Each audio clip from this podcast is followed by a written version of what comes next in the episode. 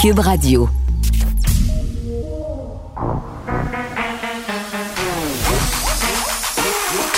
Elle a une opinion sur tous les sujets. Pour elle, toutes les questions peuvent être posées. Geneviève Peterson. Cube, Radio.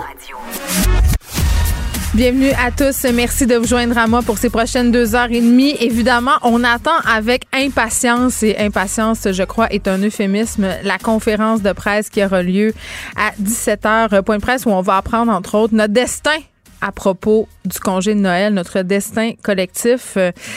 Euh, même mes enfants, c'est rendu qui se posent la question, là, qu'est-ce qui va se passer? Euh, mes enfants qui ne suivent plus euh, les points de presse depuis belle lurette parce qu'ils sont tannés, ils sont tannés d'entendre parler de la COVID. Là, ils ont bien l'intention de l'écouter avec moi. Ce sera notre activité familiale avant la traditionnelle pizza du jeudi soir chez nous tantôt. parce qu'ils veulent savoir et ils veulent savoir s'ils vont être en congé ou si ils vont avoir des devoirs à faire. Et croyez-moi, j'ai réussi à les convaincre que ce serait peut-être une meilleure chose que de continuer à faire des travaux pendant les vacances de Noël. Je leur ai fait miroiter euh, du rattrapage, en n'en plus finir, du retard, euh, parce que c'est ça qui nous inquiète en ce moment. Qu'est-ce qui va se passer euh, si on fait un arrêt complet, si les écoles ferment et qu'on est tout simplement en vacances? On l'a vu au printemps, là, c'est ce qui avait été proposé au départ, un gros arrêt général. Les enfants ont décroché de l'école, puis je dis pas ça au sens qu'ils voulaient plus aller à l'école, mais dans le sens qu'ils sont vraiment mis en mode vacances je pense que peut-être qu'on va en perdre une coupe si on prolonge ça euh, pendant un mois. On sait qu'à New York, ils ont décidé de fermer tous leurs établissements scolaires. Donc, j'ai bien hâte de voir euh, ce qu'on va nous annoncer à 17 h. Deux scénarios possibles. On verra lequel euh, est choisi. Puis d'ailleurs, je vais en reparler avec Égide Royer tantôt, qui est un psychologue et qui est spécialiste de la réussite scolaire. Qu'est-ce qu'on va faire advenant un ou l'autre des scénarios? Le premier, on nous autorise à fêter Noël 10 personnes mais on nous dit que le jour de l'an, c'est non. Dans le deuxième scénario, on aura le droit de se réunir aussi au jour de l'an, mais ça prolonge obligatoirement le congé des fêtes pour qu'on ait droit, si on veut, à cette quarantaine déguisée. Euh, puis est-ce que ça va être possible de le faire, cette quarantaine-là, parce qu'on sait qu'il y aura des récalcitrants? Tant de questions auxquelles on trouvera, j'espère, des réponses claires, hein? À 17 h. Et vous savez à quelle enseigne je loge par rapport à Noël. Dans ma tête, on passe pour Noël. Pour cette année, là, plus important de pouvoir garder nos écoles ouvertes que de fêter euh, Noël en famille. Évidemment, pour les personnes seules, c'est une autre histoire, mais je pense qu'on pourrait euh, adopter des accommodements raisonnables pour ces personnes-là et y aller au cas par cas. Je pense qu'on est tout à fait euh, capable de le faire. C'est la journée québécoise pour la santé et le bien-être des hommes. Et je sais quand on parle de journée des hommes, ça fait sourciller bien des gens parce qu'on a un peu l'impression que c'est la journée de l'homme à l'année. Mais bon, je trouve que c'est important de le souligner euh, parce que les hommes ont des enjeux. Euh, les hommes, parfois, euh, sont en détresse, ont toutes sortes de problématiques et c'est un peu mal vu d'en parler des fois. manque de financement, pas beaucoup d'organismes. On va parler de tout ça, comment la deuxième vague touche spécifiquement à la santé mentale des hommes et est-ce qu'on a assez de ressources pour les aider? Tout de suite, on s'en va parler avec euh, Émy Leblanc-Lavigne. C'est la porte-parole du collectif Wake Up Callis. Le collectif Wake Up Callis qui attendait de pied ferme ce matin Gilbert Rozon devant le palais de justice euh, de Montréal où M. Rozon subit son procès pour agression sexuelle. Il attendait pour lui donner une classe de consentement. Elle est là, Madame Leblanc-Lavigne. Bonjour. Allô? Écoutez, euh, juste pour ceux euh, qui, comme moi, ne connaissaient pas ce collectif avant d'en entendre parler ce matin à cause du procès de Gilbert Rozon, c'est quoi Wake Up Callis? Euh, c'est un collectif pour la justice climatique et la justice sociale. Donc, c'est super intersectionnel. On, on, touche un peu à toutes les luttes. Ça vous tentait pas d'appeler ça Réveillez-vous, ça perd l'hypopète? Euh, non, parce qu'on a essayé, on a essayé d'être gentil, ça n'avait pas marché, fait que là, on est en crise. Wake up call it. Ben, moi, j'aime ça parce que ça me permet de sacrer à la radio, ce que je me permets rarement. Donc, je le redis, wake up callis. Euh, pourquoi vous avez décidé d'assurer une présence au procès de Gilbert Rozon ce matin? Euh, ben parce qu'on voulait, on était là la première fois, puis on voulait montrer euh, notre sport euh, au courageux, c'est super important pour nous. Qu'est-ce que vous aviez fait? Qu'est-ce que vous aviez fait la première fois? La première fois, c'était seulement une manifestation. Donc, on, on était là, c'est ça, avec des pancartes, puis à, crier des slogans pour montrer notre sport. Puis là, aujourd'hui, on fait un teaching. On a choisi le procès de Gilbert Rozon parce que, si on veut montrer notre sport aux courageux, c'est aussi parce que c'est un, c'est vraiment l'image d'à quel point le système judiciaire ne fonctionne pas quand on est en, on en vient aux agressions puis aux crimes sexuels. c'est vraiment l'emblème, il est blanc, puis il est riche, puis il va s'en sortir. Vous pensez qu'il va s'en sortir? Hmm. Qu'est-ce que vous avez fait ce matin? C'était quoi l'action? Donc, on fait, euh, on a fait un teaching sur le consentement. Donc, dans le fond, euh, on a une classe de rue, on a des chaises, des tables, puis euh, on est venu parler de c'est quoi le consentement, la cohésion sexuelle, comment ça fonctionne au système de justice, qu'est-ce qu'on aimerait avoir comme réforme judiciaire, comme réforme du système d'éducation. Mais oui, j'aimerais ça vous entendre là-dessus euh, parce que bon, j'ai fait plusieurs entrevues là euh, avec des victimes d'agressions sexuelles, euh, des politiciennes aussi là qui sont sur le comité transpartisan là concernant la violence conjugale, les agressions sexuelles et bon, il y a eu tout ce mouvement de dénonciation, le mouvement MeToo cet été, il y a eu une espèce de regain de ce mouvement-là. Puis je veux qu'on se parle ensemble de pourquoi euh, le système de justice ne fonctionne pas, pourquoi il y a des personnes qui euh, ont tendance à pas vouloir justement porter plainte, passer par les euh, créneaux traditionnels et qu'est-ce qu'on pourrait faire pour que ça change? Bien, premièrement, en ce moment, il faut commencer par aller porter plainte là, au poste de police. le poste de police, les, les policiers, c'est en en soi là, un système masculin antiféministe. Euh, fait que déjà là, tu fais décourager à porter plainte. Ensuite, c'est un processus qui est extrêmement long, extrêmement difficile. Tu peux, si jamais ta plainte est retenue et euh, le, procureur décide d'aller en cours et tout, mm. c'est même pas représenté par un ou une avocat avocate. Euh, tu, tu, agis comme un ou une témoin dans ton procès. Euh, puis tout ça pour que que trois plaintes sur mille soient condamnées, fait que vraiment euh, euh, c'est ça. ça il y a aucun, ça fait aucun sens. La, la, la, justice est vraiment du bord des agresseurs. Euh, fait que c'est ça. On aimerait dans le fond une réforme là, complète vraiment pour que euh, ça soit plus facile de, porter plainte, ça soit plus facile d'aller en cours, qu'on n'ait pas besoin euh, d'avoir aussi euh, des questions aussi ridicules comme preuve, comme euh, quelle était la couleur des bas de l'agresseur lors du viol. Oui, que vous voulez dire, vous, voulez dire qu'on est toujours en train un peu de chercher les trous de mémoire, les incongruités. Mais Madame Leblanc-Lavigne, est-ce que vous êtes d'accord avec moi pour dire qu'en ce moment, il y a une espèce de prise de conscience? Là, on a ce comité transpartisan. On pense à créer un tribunal qui serait spécialement dédié aux affaires de violence conjugale et d'agression sexuelle. Euh, au niveau de la police aussi, une certaine prise de conscience. Est-ce que vous avez l'impression qu'on quand même, on est en train un peu de, de voir à ce que ça change et que ça fonctionne mieux? Euh, honnêtement, on est en train, je pense qu'on est en train de se révolter en ce moment, puis on essaie de faire changer les choses, euh, sauf que je, je suis pas sûre que la prise de conscience se fait très bien. On l'a vu encore cette semaine avec Elisabeth Rioux, les vraiment les il y a encore tellement de préjugés autour de ça. Euh, puis euh, je pense vraiment pas qu'on est prêt à arriver là encore à une réforme. Mais il y a quand même des initiatives gouvernementales en ce sens-là en ce moment. Oui, mais c'est long, puis pendant que c'est long, on, on attend encore. On en a besoin tout de suite. Pendant ce temps-là, il y a des milliers de victimes qui n'ont pas de ressources pendant qu'on attend. Puis, ben moi, un peu ce qui m'a déprimé euh, cette semaine, c'est les courageuses qui ont été déboutées en Cour suprême. C'est un gros revers, ça, pour les victimes d'agressions sexuelles et pour les personnes qui envisagent peut-être de porter plainte. quand tu vois ça aller, tu te dis, ben écoute, de toute façon, ça marche pas. Ben c'est ça. Puis qu'est-ce qui est triste, c'est que c'est pas surprenant. on a vu cette nouvelle-là, euh, puis c'est zéro surprenant que, ça, ça ait été euh, euh, refusé dans le fond là, par la Cour suprême. En terminant, Émile Leblanc-Lavigne, est-ce que vous croyez euh, que des actions comme ce matin peuvent contribuer à changer quelque chose dans les perceptions populaires? Là? Gilbert Rozon, j'imagine qu'il est passé tout droit puis vous a pas regardé, là, mais est-ce que ça a réussi à attirer l'attention du public? Ben, c'est sûr que ça attire l'attention du public, ça attire l'attention euh, médiatique. Puis, mm-hmm. euh, je pense que si au moins on peut convaincre quelques personnes à la fois à chaque action, ben, c'est déjà, c'est déjà mieux que rien. Oui. Émile Leblanc-Lavigne, merci, qui est porte-parole du collectif euh, Wake Up Callis. On se rappelle euh, qu'il y a eu une initiative ce matin euh, de ce collectif qui attendait M. Roson de pied ferme pour donner une classe sur le consentement ce matin au Palais de justice de Montréal. Geneviève Peterson. Une animatrice pas comme les autres. Cube Radio. C'est l'heure de parler avec Nicole Gibault. Salut Nicole. Bonjour Geneviève. Et je veux qu'on parle tout d'abord euh, d'un événement qui s'est passé euh, plus tôt. Un homme qui a été criblé de balles dans le quartier Villeray.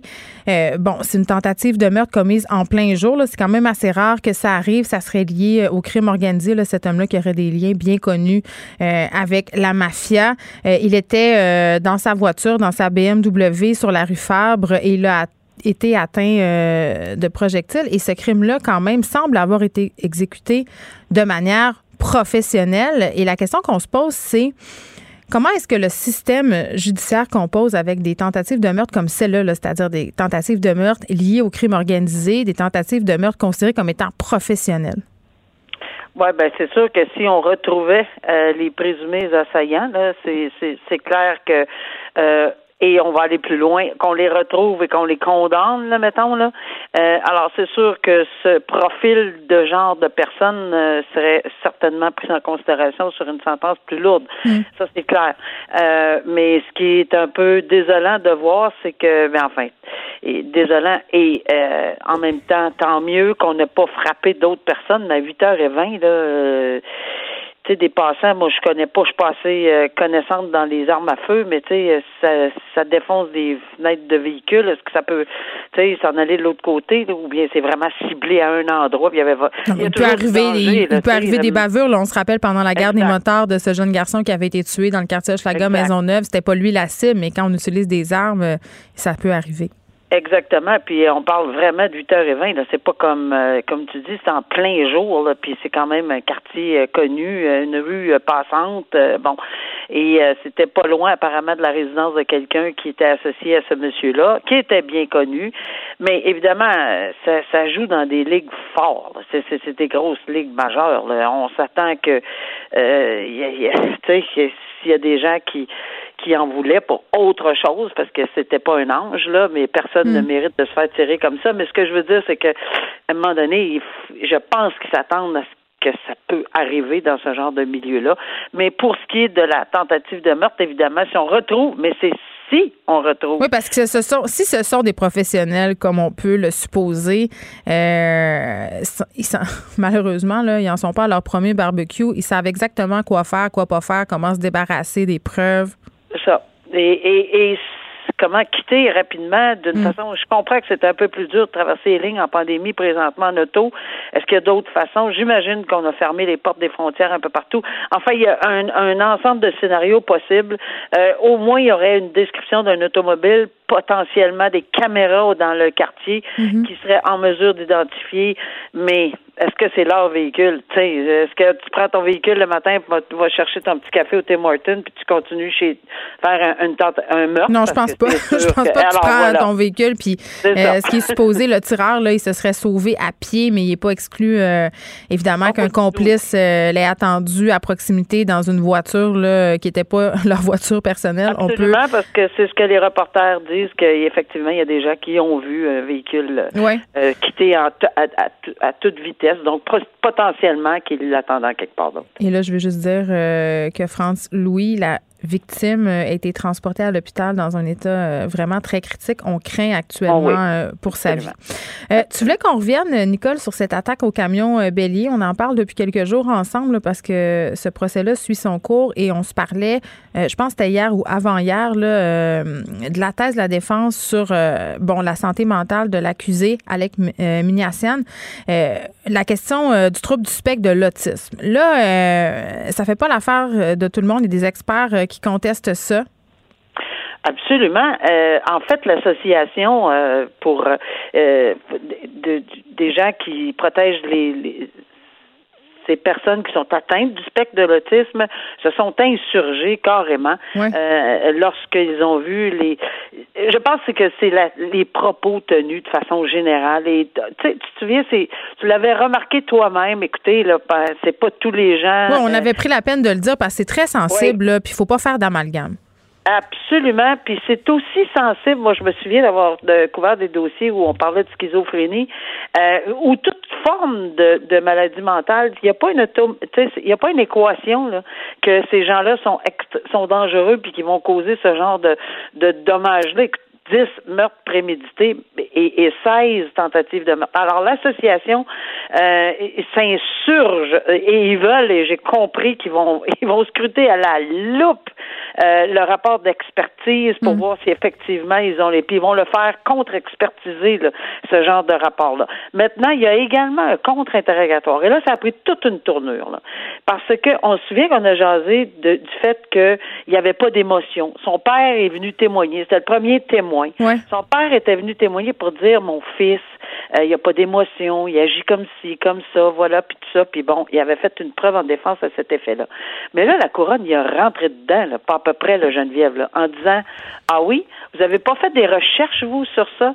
Comment les. Comment tu veux dire, euh, la, la couronne est rentrée euh, dans son père? Dans le père. Ah oui, dans le père, dans le témoignage, en contre-interrogatoire, ils ont rentré dedans euh, dans, avec le père qui a mhm. témoigné que son fils était comme ci, comme ça, pour savoir si, évidemment, euh, là, je peux comprendre, pour, pour l'ébranler un peu, pour savoir s'il avait préparé un petit peu son témoignage en fonction des recherches qu'il avait faites et, et, des consultations qu'il avait faites sur Internet sur le spectre de l'autisme. Et Parce que je pense qu'en soi, il n'y a pas personne qui va douter qu'il y, y, a nettement un problème, peut-être un problème découlant du spectre de l'autisme, mais est-ce que ça n'en fait une non-responsabilité criminelle?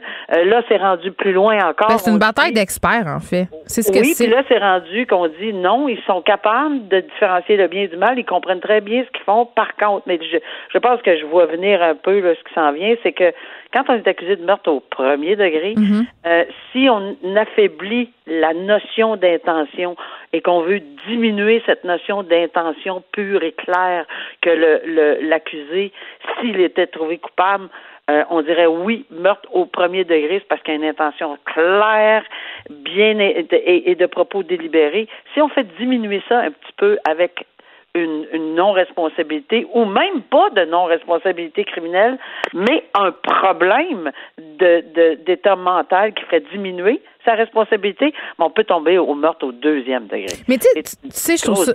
oui, puis je trouve ça quand même cheap euh, de faire témoigner le père comme ça, de l'accuser. Évidemment, tu es en grand conflit d'intérêts, c'est ton enfant, peu importe euh, euh, ce qu'il a fait.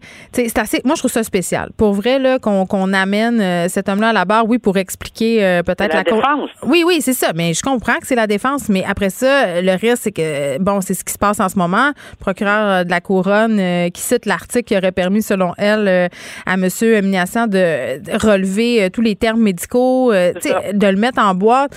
il me semble qu'un parent devrait être en droit de refuser de témoigner au procès de son enfant. Ben, c'est tellement qu'il vit dans un monde de licorne, mais il me semble que c'est pas tellement constructif et objectif. Oui, mais en soi, Geneviève, si, mettons, là, qu'on ébranle le tout, puis que ça sort, puis que c'est clair que c'est ça qui est arrivé. Non, oui. Ben, c'est un couteau à double tranchant. Euh, si son père a voulu s'investir comme ça, puis a accepté, là, euh, c'est sûr que la défense, en toute honnêteté, là, si on pense que la défense force le père à venir témoigner, non. Ben non. Parce qu'il a voulu témoigner qu'il est allé. Là. On forcera pas. La couronne aurait pu envoyer un subpénat, mm. ou, mais on procède pas comme ça. Un avocat n'envoie pas un subpénat au père de l'accusé. Il risque d'avoir des problèmes à l'interroger. Là. Ça part mal, un interrogatoire. Mais ici, il a choisi, mais c'est pourquoi qu'il a choisi. C'est ce que la couronne essaye de développer et essaye de miner sa crédibilité par les recherches qu'il a faites. Alors, euh, c'est tout un procès et euh, on, on, suit ça. Moi, moi, je vais le suivre euh, régulièrement. On s'en reparle. Bon, euh, l'ex-juge de la Cour suprême du Canada, euh, Michel euh, Bastarache, il est allé quand même de propos assez troublants sur la GRC. Là, trois ans évalué des milliers de demandes d'indemnisation, à conduire des centaines d'entrevues. Il vient de rendre un rapport dévastateur, là, vraiment. Moi, quand j'ai lu ça, Nicole, les, les deux bras sont tombés à terre. un rapport sur le harcèlement et la discrimination fondée sur le sexe et l'orientation sexuelle au sein de la de la gendarmerie royale du Canada, euh, pardon. Et vraiment, quand on lit ça, là, tu te dis, coudon, la culture là-bas est toxique, euh, des attitudes ah, misogynes, euh, homophobes de certains dirigeants, des membres. Puis je veux juste qu'on donne des exemples, OK? Parce que hum, je trouve que ce sont les exemples qui frappent l'imaginaire, là. par exemple, des situations comme un instructeur masculin qui refuse de former convenablement une recrue parce que c'est une femme impossibilité de suivre un cours de formation continue euh, en mesure de représailles pour avoir dit non à une relation sexuelle avec un superviseur. T'annonces ta grossesse, tu te fais insulter, euh, du harcèlement, des injures sexistes, des attouchements non sollicités, des agressions, des viols lors d'examens médicaux. Et le juge Bastarache, l'ex-juge, n'a pas été tendre, il a dit le problème est de nature systémique et ne pourra être corrigé uniquement en sanctionnant quelques brebis galeuses. celle-là, là, quand j'ai lu ça, ça, ça, ça, ça, choque. Hein? C'est comme ça, ça fait l'électrochoc euh, auquel on s'attend. Pour que le juge Bastarache euh, euh, donne ses, dise ces propos-là de cette là je, je, je suis tout à fait d'accord avec toi. J'ai été abasourdi quand j'ai lu la liste. Mais là, on parle pas en 1800, là. On parle vraiment d'exemples qu'on a pu repérer, là. Mm. Euh, et il y a 52 recommandations. Euh, tu sais, ça n'a pas de bon sens, là, de la façon. Il faut que ça soit à on attaque ce problème-là de façon urgente, selon le, l'ex-juge Bastarache, qui est quand mm. même un juge de la Cour suprême. Non, c'est, pas n'importe qui là. Sa crédibilité n'est même pas mise en jeu là-dedans. Là. Alors, euh, il est outré, il est choqué, euh, et, et ça fait mal de lire ça, et ça sera pas évident pour la GRC de passer à côté là euh, de de ce problème. Et qui, qui semble être systémique là. Euh, puis malheureusement, il va falloir qu'il change de culture, comme tu dis. Puis souvent, oui, changer de culture, ah. mais là, ce qu'on recommande, c'est carrément une enquête externe, une enquête indépendante en vue d'une restructuration. Là, c'est pas rien. Tout à fait. Non, c'est pas rien. Non, vraiment. Puis pour que ça, ça sorte comme ça, c'est parce que c'est du gros sérieux. Là, c'est pas juste. Euh, on n'a pas juste effleuré le sujet. On est allé profondément. On voit de quelle façon le juge Bastarache a pris ce dossier-là au sérieux mm. et qui est allé en profondeur euh, et qui a soutiré tout ce qu'il y avait. Je pense que les pistes, il en a donné des recommandations. Mm faut effectivement une restructuration selon euh, selon lui. Mais c'est pour ça que je dis que ça va ça atteint la GRC très très très fortement ce genre de Ben oui, puis ça ça vient encore un petit peu ben pas un petit peu, ça vient encore altérer euh, la confiance du public envers un le système de justice, la police, qui est critiquée euh, de toutes parts depuis quelque temps justement pour soit du racisme systémique ou de la discrimination, toutes sortes d'affaires comme ça et là bang, on a cette enquête là qui vient nous dire écoutez là euh, puis en plus, il l'utilise, le mot systémique, là, qui est un mot quand même euh, qui soulève la controverse. On le sait, là.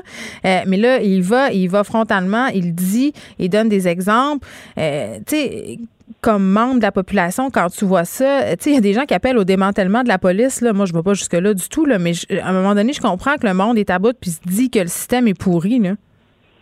Ben, c'est pour ça que euh, dans ce dossier-ci, on parle vraiment de la GRC, là, euh, dans ce dossier-ci spécifiquement, c'est extrêmement important de comprendre pourquoi euh, on a demandé ce genre de, de, d'enquête là avec le juge. C'est parce qu'il y avait trop de plaintes. Exactement. Et, euh, et 3086 réclamations. Exact. 125 millions de dollars versés en indemnisation. Je sais pas. Et voilà. Donc, ça a été, euh, ça a été bien étudié par lui. c'est, ce que je trouve fondamental là-dedans, c'est que on s'en est occupé, il s'en est occupé, il a sorti les bons mots, il n'a pas eu peur de le dire. Puis c'est comme ça qu'il fallait l'attaquer, là, parce que à cause des 3000 centaines de, de, plaintes. Là. Hmm. Alors, je pense que je pense qu'il y a un gros, gros, gros ménage et il y a une restructuration interne euh, possiblement une enquête externe, comme tu dis. Ça va-tu être fait, Nicole? Tu sais, toi, avec ton expérience, tu me dirais quoi? Parce qu'on euh, on en a plein des rapports qui sont sur une tablette et qui prennent la poussière. Hein? On le sait. Moi, je pense pas. Je ne pense pas qu'on va tabletter ce genre de, de rapport-là, en mon humble avis, euh, considérant qu'il s'agit quand même là, euh, du corps de police canadien, ben la GRC. Là. Je, je ne pense pas qu'on va on va tabletter ceci. Puis on en toute honnêteté, là, on n'a pas à le tabletter. Là, il est au, euh, il est au. Maintenant, quand on va agir, ça, ben, c'est un autre paire de manches. C'est, c'est, toujours le même problème. Une enquête indépendante, externe, ça va prendre 3000 ans. Là. Ben ça, euh, regarde, hein, on peut pas le, savoir, mais au moins, moi ce que je trouve important là, c'est que ça a été fait, ça a été dénoncé, on en a soutiré, en tout cas les principaux éléments, euh, on donne des recommandations et après ça, ben, c'est, aux politiques d'agir là, puis à, tous ceux qui entourent euh, ce système-là. Je pense qu'on ne pourra pas passer à côté, Geneviève, définitivement. Merci Nicole, on se reparle demain? Merci, absolument. Au revoir. Geneviève Peterson. Une animatrice pas comme les autres. Cube Radio. Beaucoup de questions par rapport à ce congé de Noël. Quel scénario euh, le gouvernement va-t-il choisir? Euh, beaucoup de questions aussi de réussite scolaire parce qu'il va y avoir euh, des impacts, c'est bien évident.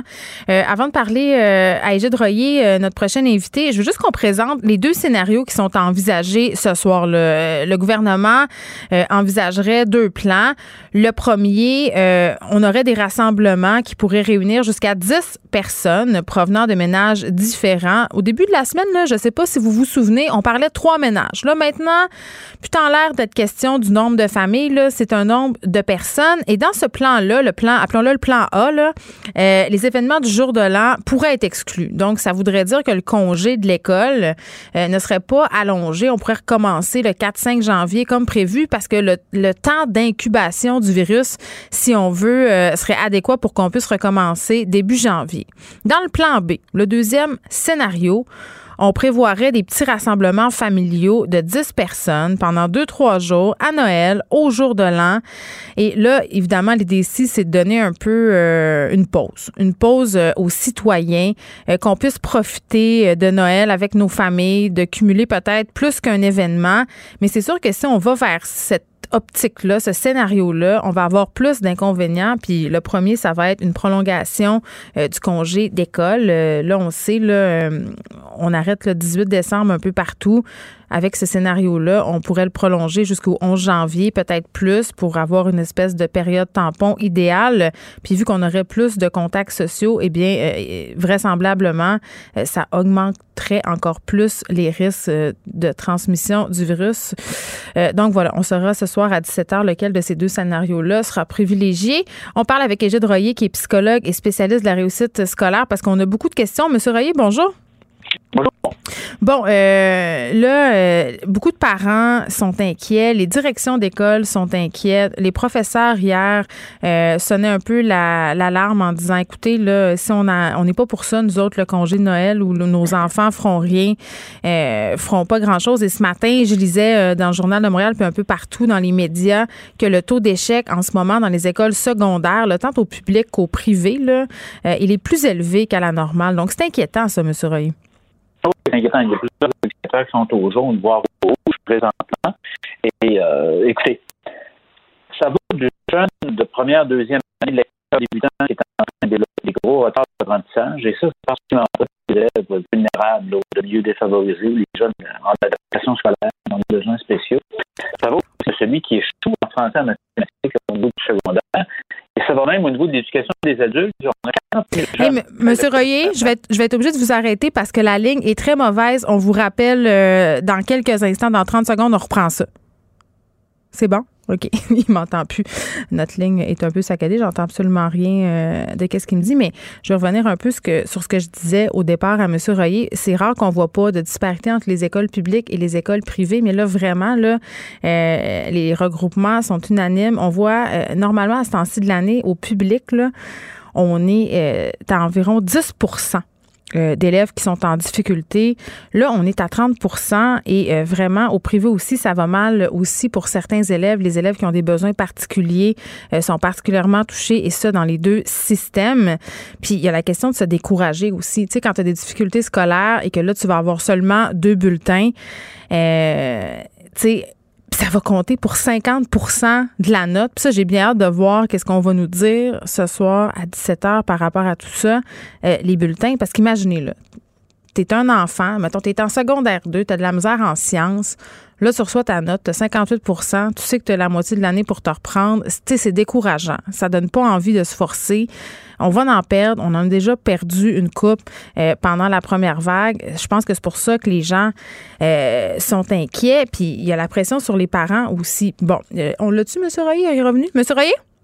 Bonjour. Bon, vous êtes revenu. Oui, là, on vous entend. on perdait absolument tout euh, euh, ce qu'on disait. Reprenons un peu, là. je disais, en fait, que les directions d'école, les profs, les parents, tout le monde était inquiet. Oui, écoutez, il y a plusieurs, plusieurs, plusieurs indicateurs au rouge présentement. J'ai les jeunes du primaire, entre autres, je pense à mes lecteurs débutants de première, deuxième, troisième année, qui ont déjà des retards scolaires pour ceux qui sont plus en milieu défavorisé qui ont certaines difficultés d'apprentissage. Prenez les jeunes du secondaire en échec en français ou en augmentation notable de toute évidence des échecs en français et en mathématiques. Et j'ai été rendu l'éducation des adultes. En 40 000 jeunes euh, qui sont de 16 à 19 ans qui vont à l'éducation des adultes, le chiffre, le taux de décrochage qui circule présentement, c'est 40% Donc, avec des indicateurs comme ça, compte tenu qu'on a augmenté le nombre de journées pédagogiques, puis on a perdu des jours de classe le printemps passé, la ligne de conduite, protégeons autant que faire se peut de manière prioritaire le temps d'enseignement et d'apprentissage. Parce qu'on a des jeunes qui se retrouvent, on risque d'avoir véritablement un nombre de décrocheurs importants à l'hiver et au printemps. Tous ceux qui arrivent au, premier bulletin où ça devient impossible de réussir, d'avoir la note de passage au deuxième, vous imaginez un peu ce que ça peut représenter. Mais c'est parce que c'est un peu décourageant. Puis tu sais, je parlais à des profs qui me disaient, euh, Monsieur Royer me disait, écoutez là, nous on a des élèves en ce moment, on a on, a un des élèves qui était en difficulté au départ, des élèves qui ont des mhm. difficultés d'apprentissage euh, bien avant la pandémie. Ça c'est une chose. Mais là en ce moment on est face à une situation. Puis ce que je disais pendant qu'on essayait de vous rappeler là, euh, c'est que c'était un peu la même chose au public puis au privé. Là, on n'a pas beaucoup de mhm, disparités. Là. Euh, des élèves qui normalement fonctionnent bien, ont des bons résultats. là, c'est pas le cas, sont en difficulté, font pas leurs devoirs, ils n'ont pas comme raccroché à l'école les enfants? Ah oui, c'est toute la question de, entre ce qu'on appelle le présentiel puis l'enseignement à distance, l'enseignement partiel, distance présentiel. Mm. C'est évident qu'être en présence, puis avec être avec ses amis en présence, avoir un contact direct avec les enseignants, c'est évidemment beaucoup plus efficace. Et ce qui est fascinant présentement et probablement très positif, que ce soit les parents, au moins une des deux centrales syndicales, euh, que ce soit les enseignants avec qui on discute, que ce soit les parents, l'ensemble des gens poussent dans la même direction, vont dans la même direction. Maintenez l'enseignement auprès de nos jeunes. Oui, les profs, ils veulent. ont été perdus. Et ça, c'est plutôt rare. C'est pas toujours évident, ça. Non, c'est vrai. Euh, puis en plus, euh, ben, moi, il y, a une petite chose, par contre, que je trouve. Euh, puis là, vous avez, si vous allez pouvoir m'aider avec ça, je trouve que la pression sur les enfants, elle est énorme en ce moment parce qu'on leur demande de prendre les bouchées doubles, parfois même les bouchées triples. puis je me demande, ça va être quoi l'effet de tout ça? Ah oui, la pression est énorme. Assez curieusement, pourquoi je parlais d'éducation des adultes tout à l'heure? Parce qu'il y, a une lumière au bout du tunnel, cet aspect-là. Il y a les, milieux alternatifs de scolarisation, c'est des gens, c'est des jeunes aux adultes de 16 à 19 ans, mais qui vont, qui vont pas, qui font des recours en dehors de l'école. Ils ont des, des, regroupements particuliers où ils ont des mesures d'aide, ils ont des accompagnateurs, des formes de mentors. Savez-vous, c'est quoi le taux de décrochage dans les milieux alternatifs de scolarisation? C'est 8 Ça, ça signifie que un jeune, si un adulte qui le prend sous son aile, qui est en mesure de l'accompagner, tout en maintenant l'enseignement, la qualité de l'enseignement, D'avoir un tuteur, un mentor, fait une différence importante dans les temps qui courent, que ce soit au primaire ou au secondaire. D'où l'idée que j'avais avancée, qu'on est certain avancé, qu'on pourrait, au moins pour finir la pandémie, hiver-printemps, faire appel aux, à des étudiants du collégial et de l'université pour devenir mentor un peu de jeunes du primaire, au moins d'un jeune du primaire. Non, mais il y en arrache eux autres aussi. Moi, c'est ce que je lis partout. Là. Les jeunes au cégep, les jeunes à l'université sont eux-mêmes euh, submergés, puis anxieux, puis ils sont soumis à de la pression. Et d'expérience, tout ça en recherche de mon expérience comme psychologue, le fait d'aider un jeune et d'avoir au moins une prise sur ce qui se passe et faire une différence sur ce qui se passe, ça fait autant de bien à l'aidant qu'à l'aider. Mais ben oui, c'est vrai. Je vous dis pas que c'est une panacée, là, mais moi, je suis une grand, moi, je suis un grand gars en éducation spécialisée, deuxième année de cégep. J'ai quasiment tous mes cours à distance mais rémunéré, là, je parle d'être rémunéré pour ça. Rémunéré, je suis devenu le coach pédagogique ou le grand frère pédagogique d'un jeune de troisième année qui a certaines difficultés de lecture. On est resté en contact, c'est qu'il voit à peu près un trois heures semaine. Je suis en contact avec ses enseignants s'il faut, mais là, je l'ai pris sous mon aile pour passer, parce qu'on voit la fin, là. Passons l'hiver, passons le printemps. le vaccin est en nos portes. l'an prochain. Ainsi l'an prochain, on est dans une situation qui devrait être meilleure. Mais si le jeune a pris, euh, a pris un an de retard en lecture en troisième année ou a échoué son français et ses mathématiques de quatrième secondaire, ça, ça va demeurer, par exemple. Ben oui, c'est ça, parce que là, il y a plein de monde qui se disent Ah, mais là, euh, c'est la pandémie, on devrait faire un write-off sur cette année-là. Euh, s'avouer collectivement que ça va être impossible de sauver les meubles à 100% euh, de recommencer. La, on a toutes sortes d'hypothèses comme ça, mais la vérité, c'est qu'après, le cursus scolaire, il continue et que le retard qu'on a accumulé, il est difficile à rattraper. c'est vrai, l'exemple des mathématiques, il est super bon. Là. Et ce qui arrive, c'est que si c'était homogène, en disant que tout le monde a été atteint de la même façon, donc on va faire une mise à niveau de tout le monde l'an prochain ou à un moment donné, mais c'est pas ça. Les élèves forts vont continuer, les élèves autonomes indépendants vont continuer, mais les, pour les élèves de milieu défavorisé ou les élèves en difficulté d'adaptation d'apprentissage, et là c'est documenté, j'ai la recherche devant moi, mm-hmm. on est rendu, il y avait environ un trois mois de retard scolaire d'accumulé. Maintenant, on parle de quatre mois, peut-être de cinq mois, et c'est documenté.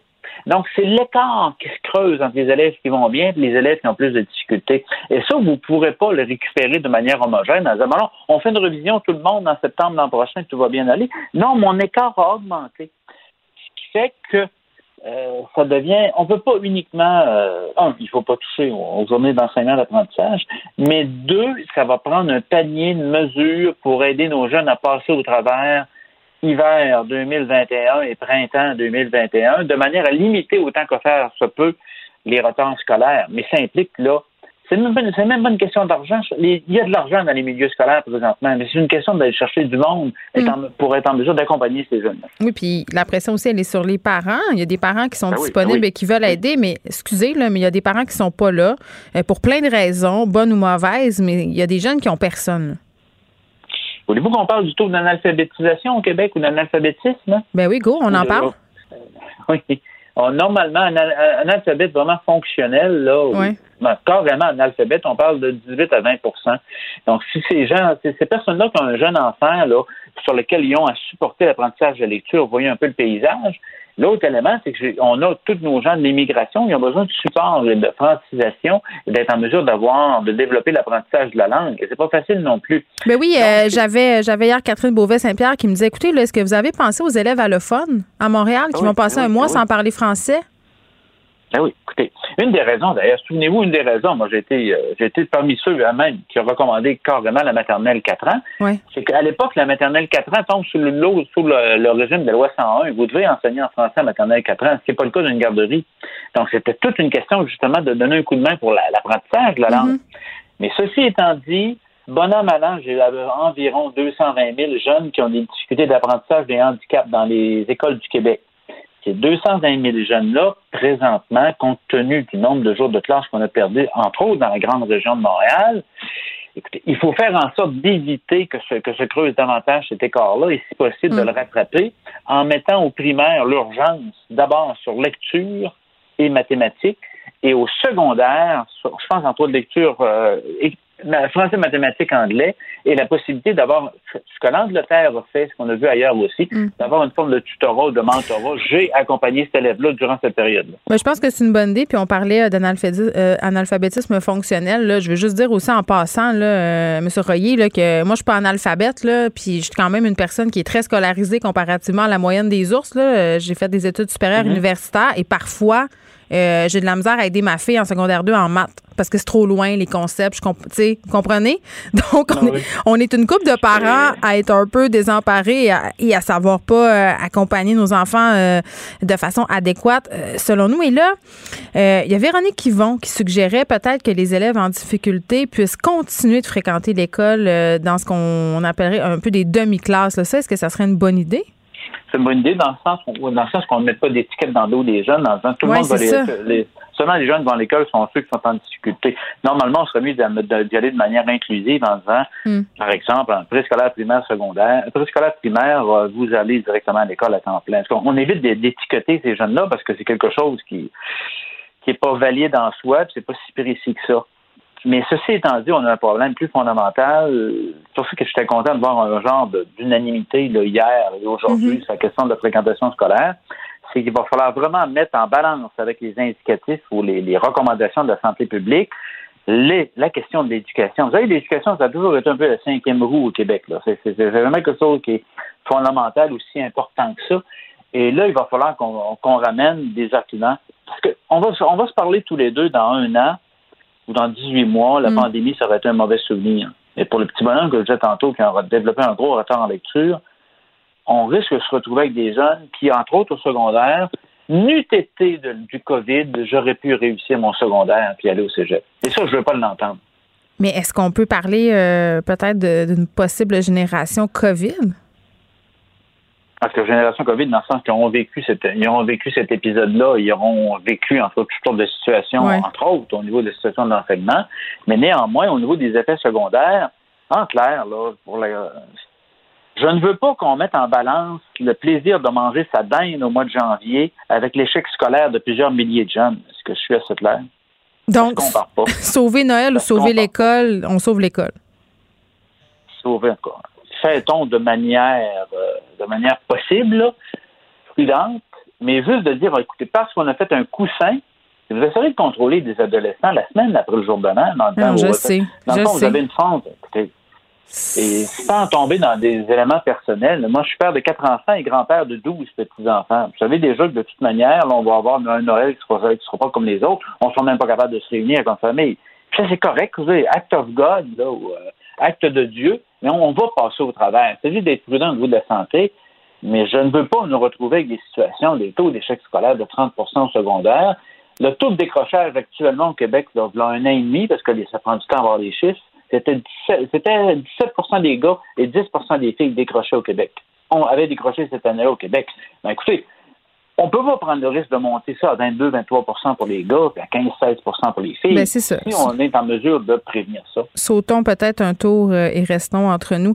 Et Royer, merci, qui est psychologue et spécialiste de la réussite scolaire. On se parlait évidemment de cette annonce qui s'en vient à 17 h. Euh, qu'est-ce que le gouvernement va privilégier euh, comme vacances scolaires, comme congé de Noël? Et ce sera quoi les répercussions sur l'école? Vous écoutez Geneviève Peterson. Cube Radio. On va faire un retour euh, sur cette annonce du ministre de l'Agriculture, des Pêcheries, de l'Alimentation, Yves Lamontagne, qui a annoncé euh, ce matin un investissement de 157 millions euh, pour l'autonomie alimentaire du Québec. Être autonome au niveau de notre production, c'est un enjeu dont on discute depuis le début de cette pandémie. J'en parle avec Sylvain Charlevoix, Charlebois, pardon, économiste, professeur titulaire à la faculté en management et en agriculture de l'Université d'Alousie. Monsieur Charlebois, bonjour. Bonjour. Bon, euh, juste résumer un petit peu là, de quoi euh, il est question avec ce 157 millions de dollars. Vraiment, euh, on veut améliorer la productivité des entreprises du secteur bioalimentaire québécois. On veut augmenter leur nombre, évidemment. Et on s'attaque aussi au manque de main-d'œuvre parce qu'on veut soutenir la croissance de l'offre alimentaire. On veut accroître justement cette productivité-là. Là, on regarde ça, ça a l'air merveilleux, ça a l'air beau et on parle d'autonomie alimentaire depuis euh, le printemps dernier, mais vous, en tant que spécialiste de la question, euh, vous réagissez comment à cette annonce-là? Ben, en fait, moi, je dois dire d'abord que le Québec en fait plus que les autres provinces. Ça, c'est une chose. OK. Euh, ben, chez nous, il n'y a pas grand-chose qui se passe en Atlantique, à part le Nouveau-Brunswick où il y a ouais il y a euh, un mouvement là, par rapport à l'autonomie alimentaire. À part de ça, euh, on est prévu par d'autres choses. On en parle ailleurs au Canada, mais moi, c'est la première fois que j'entends parler d'une province qui investit euh, au sein de sa filière. Puis on parle d'éducation, on parle d'attraction, d'amener une meilleure main-d'œuvre. On parle d'investissement de capitaux pour la transformation alimentaire, ce qui est crucial on en parle tellement depuis le début de la pandémie et franchement, là, c'est la première fois que j'entends parler d'une province qui fait quelque chose. Bon, ben, M. Charlebois, est-ce que vous êtes en train de me dire que les autres provinces pourraient prendre exemple sur le Québec? Vous pensez? je pose la question. Ben, ça ressemble à ça? Moi, je suis québécois d'origine et puis je vis à l'extérieur du Québec depuis 30 euh, ans. Là. Oui. Et puis, je dois, dire, au Québec, il y, a, quand même une relation particulière avec la culture, avec l'agroalimentaire. Mm-hmm. Pour venir au ministre euh, La Montagne, que j'ai eu la chance de rencontrer deux ou trois fois là, déjà, mm-hmm. euh, moi je pense que la province de Québec a le meilleur ministre de l'Agriculture depuis Jean Garon. OK. Au minimum. Pourquoi? Parce qu'il y a leadership, euh, je pense que son cabinet et le ministre comprend bien les enjeux, euh, fait ses devoirs, parle aux gens, euh, ne choisit pas de perdants et de gagnants, euh, parce que souvent, les ministres au Québec, on écoute que l'Union des producteurs agricoles, et c'est à peu près tout. Mais M. Lamontagne écoute tout le monde. Et c'est pour ça qu'il arrive avec un plan qui est assez complet aujourd'hui. Donc, je suis pas surpris. Bon, nous, on regarde ça aller comme consommateur. Puis je pense que tout le monde est plein de bonne volonté. Là. Je pense qu'on a tous euh, et toutes compris qu'en ce moment, c'était vraiment important euh, de faire un effort particulier pour consommer des produits québécois. Et ça passe aussi euh, par l'alimentation, bien entendu, là, parce qu'au niveau de l'économie, il y a plusieurs entreprises qui sont en péril. Mais ce qui revient souvent dans les discussions, c'est que, bon, même si on fait ce type d'annonce-là, puis même on a eu une campagne là, avec, bon, le ministre Fitzgibbon et là, lui, ce ministre-là, la Montagne nous dit si chaque famille euh, met 12 pièces par semaine de nourriture euh, euh, produite ici au Québec dans son panier, ça va engranger des milliards de dollars pour l'industrie québécoise. on entend tout ça, puis on, veut, là, on veut, on se dit, ben oui, c'est ça qu'il faut faire. mais j'ai l'impression que rendu à l'épicerie, ça nous incite quand même pas vraiment à acheter davantage de produits locaux à cause des prix. Souvent, c'est plus cher. Euh, puis c'est plate à dire, mais le consommateur va faire le choix de son portefeuille rendu au panier. Est-ce que vous pensez qu'on est encore dans cette logique-là ou qu'on est en train de passer à autre chose? Non, non, euh, vous avez tout à fait raison, je pense. C'est le plus grand défi. Oui. C'est pas 157 millions qui va changer les choses. Mais c'est un pas dans la bonne direction. Ce qu'il faut aussi dans le plan, c'est de permettre à d'autres entreprises d'investir au Québec aussi. Le hmm. Québec, les payeurs de taxes au Québec ne peuvent pas tout faire seuls. On le 157 millions est emprunté d'avance. Ça va être nos enfants, ça va être vos enfants et les enfants de vos enfants qui vont payer pour le 157 millions. On peut pas, les payeurs de taxes au Québec ne peuvent pas tout faire. Euh, ce que ce qui se passe dans l'Ouest canadien euh, avec le avec la grappe industrielle qui s'appelle Proteins Industries Canada mhm. pour les légumineuses, c'est qu'on a investi au fédéral, là, je parle, là, 120 millions pour attirer des investissements et depuis trois ans, il y a Nestlé, Merit Foods, Rocket du Danemark qui ont tous investi à Winnipeg, à Regina, mm. à Saskatoon. Je sais qu'on n'en parle pas beaucoup au Québec, mais on a, on a mis sur la table 120 millions pour en attirer un autre 300 millions. C'est ce qu'il faut faire au Québec. Donc, moi, j'espère que le 150 millions, 157 millions annoncés aujourd'hui va permettre à des entreprises de l'extérieur du Québec à investir au Québec aussi. Oui, puis on a des entreprises au Québec en ce moment euh, qui s'approvisionnent ailleurs. Là, je fais référence au cas euh, du ketchup, du ketchup Heinz. Euh, là, le ministre Lamontagne qui promet de veiller à ce que le géant américain s'approvisionne en tomates québécoises, du moins en partie. tu sais, pour vrai, là, je, me, je vois mal comment un ministre peut obliger une entreprise à acheter des tomates localement. Là. Il me semble qu'il outrepasse un peu son droit. Ben, nonobstant le 157 millions, ouais j'ai trouvé que l'annonce de cette semaine, euh, c'était mal parti. Euh, on, octroie un prêt de 2 millions garanti par les payeurs de taxes du Québec. Oui. Euh, on, offre 2 millions, dans le fond, à une multinationale pour transformer les tomates mexicaines et, et américaines. Et puis, il n'y a aucune garantie comme quoi il va y avoir des tomates québécoise qui va être transformée par Kraft Ben, attendez, j'en parlais hier avec Danny Saint-Pierre, puis il me disait on ne cultive pas ici la variété de tomates qui est bonne pour le ketchup. Donc, il faudrait commencer par ça. C'est Leamington, c'est en Ontario. La capitale de la tomate pour la transformation alimentaire, c'est à Leamington, en Ontario, que ça se passe. Alors, si on a à se mobiliser au Québec pour la tomate de transformation, il va falloir inciter de nouveaux producteurs à démarrer puis puis on peut pas s'inventer comme producteur de tomates. Non, c'est ça. Il y a beaucoup, beaucoup d'investissements, il y a une machinerie, il y a une, il y a, une connaissance à la, à la production de la tomate qui doit aussi être instaurée, qu'il n'y a pas au Québec là, actuellement. Là, au Québec, il y a une expertise phénoménale pour ce qui est de la tomate au détail, pas en transformation. Ben oui, puis ça, euh, c'est une discussion assez macro, là, mais ça, on revient sur euh, les aliments du Québec. Euh, puis il y a même une étiquette, aliments du Québec. Puis parfois, il y a certaines incongruités, c'est-à-dire, on va estampiller un aliment, aliment du Québec, un produit transformé, par exemple, même s'il contient à 80% un aliment qui est produit, par exemple, en Alberta.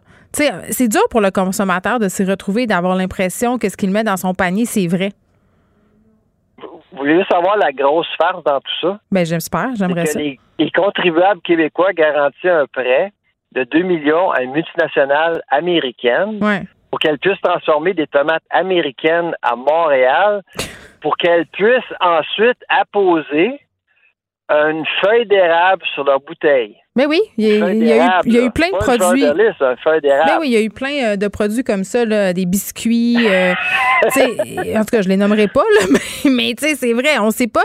Puis en même temps, le- le- l'argument, euh, peut-être pour faire contrepoids à ça, c'est quand même, ça permet d'engager chez nous.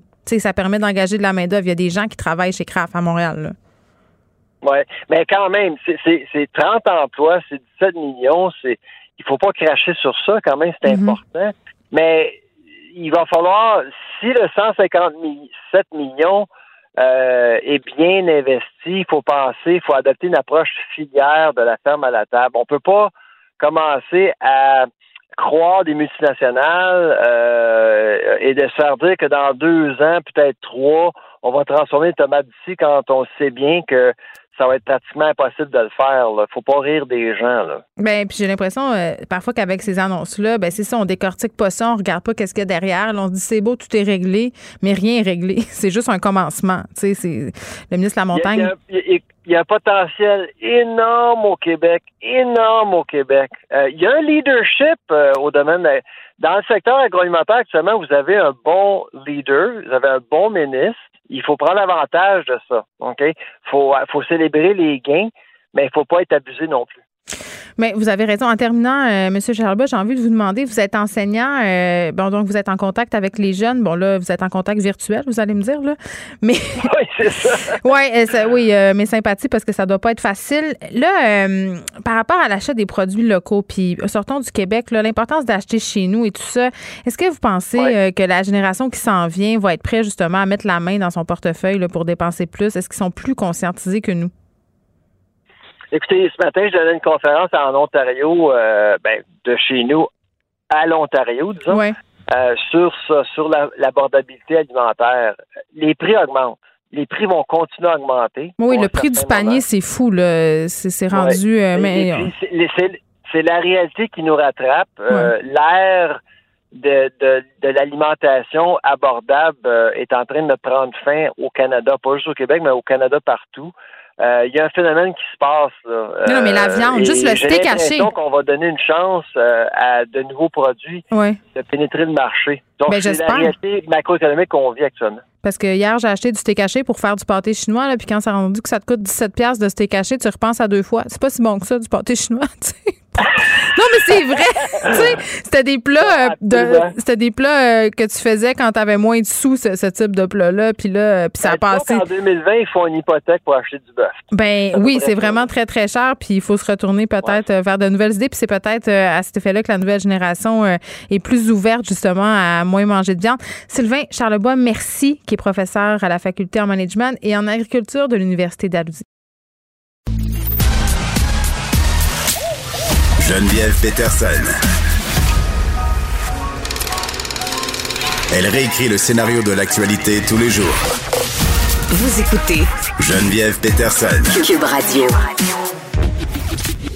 Le, le commentaire de Danny Saint-Pierre, un chef pas comme les autres. Dany Saint-Pierre, je parlais avec euh, Sylvain Charlebois, ton ami de l'Université d'Alousie. Ah, il est euh, fantastique. Hein? Mais écoute, il est extraordinaire euh, pour vulgariser toutes les annonces Oui. qui ont attrait à l'agriculture. Puis là, on a eu quand même euh, 157 millions d'annoncés par le ministre de la Montagne. Il m'a calmé le pompon sur mon enthousiasme. Ah oui, il allait où, ce 150 quelques millions? Ben, c'est ça l'affaire. On, il va aller à plein de places, plus de productivité, euh, Oh. un peu de régler des affaires de main-d'œuvre, stimuler évidemment l'achat local, mais tout ça, comme tu dis souvent, puis comme on a souvent Mm-hmm. cette discussion-là, c'est un peu une espèce de free for all pour, tu sais, hein, acheter local, c'est euh, euh, c'est quoi qui est local? euh, Ouais, c'est ça. Puis là, je parlais de mon steak haché parce qu'on a fini la discussion en disant euh, c'était caché? ça coûte cher. Non, Dani, on n'est pas allé jusque-là. On, est, on se connaît pas assez encore. Mais Tranquillement. c'est ça. Des étapes. je- Non, mais je suis pas prête à y ouvrir mon cœur encore. euh, même s'il travaille à l'université de Dalhousie. Quelle univers... Moi, j'aurais voulu faire mes études là juste parce que ça C'est s'appelle très beau, demain. hein? On dirait que c'est comme un diplôme euh, d'université obscure du Wisconsin, mais c'est Ouais, une vraie université comme- c'est comme prestigieuse. l'Ivy League. Je sais, c'est vraiment hot. Bref, euh, je lui confiais que hier, euh, je m'étais vu octroyer une mission importante, c'est-à-dire celle d'acquérir du thé caché pour le pâté chinois familial d'une autre famille. hein? Oui. Une famille. euh, Une famille, la famille de mon chum, pour être Oh. parfaitement honnête. Et parce que j'allais à l'épicerie, puis on veut pas y aller pour rien. On fait notre petite part pour la pandémie. Mhm. 18 toi, chose. Combien t'en avais Un pack de. Ben non, mais c'était pour faire deux petits pâtés chinois de rien, là. Je pense deux livres, là. Ça devait pas être bien gros. C'était même pas un format Deux familial livres, tant que ça, là. 18 T'es à 9 le kilo. Ça commence à ressembler à ça de la viande hachée. Hey, sérieux, là. 10 piastres Pour un vieux rachou de viande hachée dans un crête en carton mousse du- du- d'une grande chaîne, là. Je pas allée dans une petite boucherie fancy de Myland, là. Non, non, non. C'est là que tu te rends compte que la viande a un prix. Puis on Je commence à. Même les coupes qui étaient hachées euh, sont valorisées. Là, c'est là que tu te rends compte que manger de la viande, ça commence à être luxueux. Oui, parce que, tu sais, euh, dans le temps, on, on connaissait 32 recettes de steak haché pour économiser. Là. À cette heure, c'est- vraiment des plus ça. Là. Des brochettes, de la sauce, du chili. Hey, le riz au steak haché, moi, j'aimais assez ça. Ils appelaient ça un riz mexicain. Il n'y avait rien de moins mexicain que ça. tu sais, à la cafétéria de mon école primaire, on les salue, à l'école apostolique, les sœurs Antoniennes de Marie nous faisaient toutes sortes de mets pseudo-exotiques de même à base de steak haché. On adorait ça. Ouais, du blé d'Inde, des bines, du riz. Ah ouais, on est au Mexique. Des- hey, t'es Bon malade. voyage. Tu penses-tu qu'il y avait des bines? Non, non. C'était une espèce de riz blanc avec une, un, une moulette, c'était caché au travers. Oh! Puis on, des fois, il y avait des tomates, mais là, euh, c'était ben, ce jour-là, c'était une région du Mexique euh, C'est- inconnue. là. C'était bien exotique. Tu sais que ça, c'est le prequel au cigare au chou. Ah, Tu sais, mon tu Dieu. sais, tu peux cacher ton riz mexicain dans un cigare au chou, puis bzz, tu changes de C'est continent. bon, un cigare au chou? Et J'en ai fait l'autre fois. Si Là. tu veux me faire plaisir le jour de ma fête, là, tu arrives ça avec des cigares au chou. Bon, c'est sûr que ma fête, c'est un 16 juin. C'est pas tout à fait un plat estival. On s'en Je serais ça. contente quand même. OK, ben la prochaine fois que je fais une batch, je te garantis que je te ramène quelques petites tubulures euh, délicieuses de cigare au chou. Fait que la morale de ce- cette intro de chronique, c'est qu'on pourrait se tourner vers d'autres choses que steak caché, la gang. Des choses meilleures. Ben, en- tu sais, on, on- la dernière fois, j'ai vécu euh, un grand jugement et du snobisme de ta part quand, quand j'ai dit que la, la moulée de, de clown qu'on a habituellement euh, dans les Big Mac, Ouais, admettons. mais moi, j'aime ça, ça. Je suis désolée. Là. Ben, c'est pas que, j'aime ça ou j'aime pas ça, mais Christy, euh, puisque c'est cuit AF, comme disent les jeunes, puis là, vous, vous irez voir sur euh, les internets, ben, tu peux intégrer euh, de la protéine végétale avec un goût de viande. Ah. Probablement que ça coûte aussi cher ou moins cher, mais Mais on dirait que j'aime mieux en manger moins souvent. Bon. Puis euh, quand j'en mange, il faut que ça vaille la peine. Moi, c'est plus ça ma philosophie. Puis de toute façon, tu sais que je ne suis que jugement et, et quoi donc? Et procédure? C'est ça que je dis? Jugement et procédure. Euh, euh, je la garde. Ça va être mon T-shirt. Jugement et procédure. Euh, retour sur euh, la saga du La, ketchup. la Ah, garde du ketchup. J'ai d'autres choses à dire. Bon. Par rapport, il s'est passé beaucoup de choses hier euh, pendant mon épicerie. Parce que là, euh, j'étais devant le steak haché gate face à un choix, tu sais, le steak haché ou ma retraite. Tu comprends? J'ai choisi le steak oui. haché étant donné que ma retraite, euh, je Euh, pense pas que ça va arriver. Pas à 45 ans, en tout cas. Et là là, peut-être Mm, même mm. pas à 92. Oh, Je te on dirais multiplie. Coefficient. Exactement. Il fallait que j'achète du ketchup. Et Oui. là, je me rappelais notre discussion d'hier à propos euh, des tomates, de Mhm. Kraft, qui prend toutes ses tomates ailleurs. Puis moi, je, je t'ai dit, là, je, je le redis pour ceux qui n'ont pas suivi, moi, je trouve que les ketchup qui sont pas le ketchup Heinz, ça goûte pas le ketchup. Qu'est-ce que tu veux que je te dise? Je trouve ça. Mais hier, Dani, Ouais. sous l'emprise, sous ton emprise, Ouais. et sous l'emprise de ma culpabilité citoyenne, Oui. mais j'ai acheté du French. T'as acheté du French? Oui, ils font des tomates canadiennes au moins. Ben ouais, à Leamington, la capitale de la tomate. C'est ça. Donc, c'est ça que j'ai fait. Là, la bouteille est dans mon frigidaire, puis je la regarde. Mais. Je sais pas si je veux la rouvrir. Ben, il faut que elle, tu va, le elle va goûter peut-être pas bonne. En- Elle va- tu m'as dit de racheter du sel, Elle va goûter bonne. tu penses? Elle, va goûter, sais, elle, va goûter le- euh, elle va goûter mon pays. Elle va goûter ton pays. hein? C'est même Tu pas vas mon pays, euh, l'Ontario. Elle va goûter l'Ontario. Elle va goûter l'Ontario. Pas bon. En Ontario, les gens font ça. OK. Tu sais que moi, j'ai un moment de. Je nous ai trouvé fort en jugement hier. Parce Pour qu'effectivement, on, euh, on s'est habitué à ces goûts-là. Euh, le goût du French à la moutarde, le goût Tout du. ça. Puis après ça, ben, il y a M. Murdoch, Simon-Pierre de son prénom, qui euh, tient pavillon Mon compatriote de Chicoutimi. Tout à fait, qui tient Canada Sauce, qui est dans 844 points de vente au pays.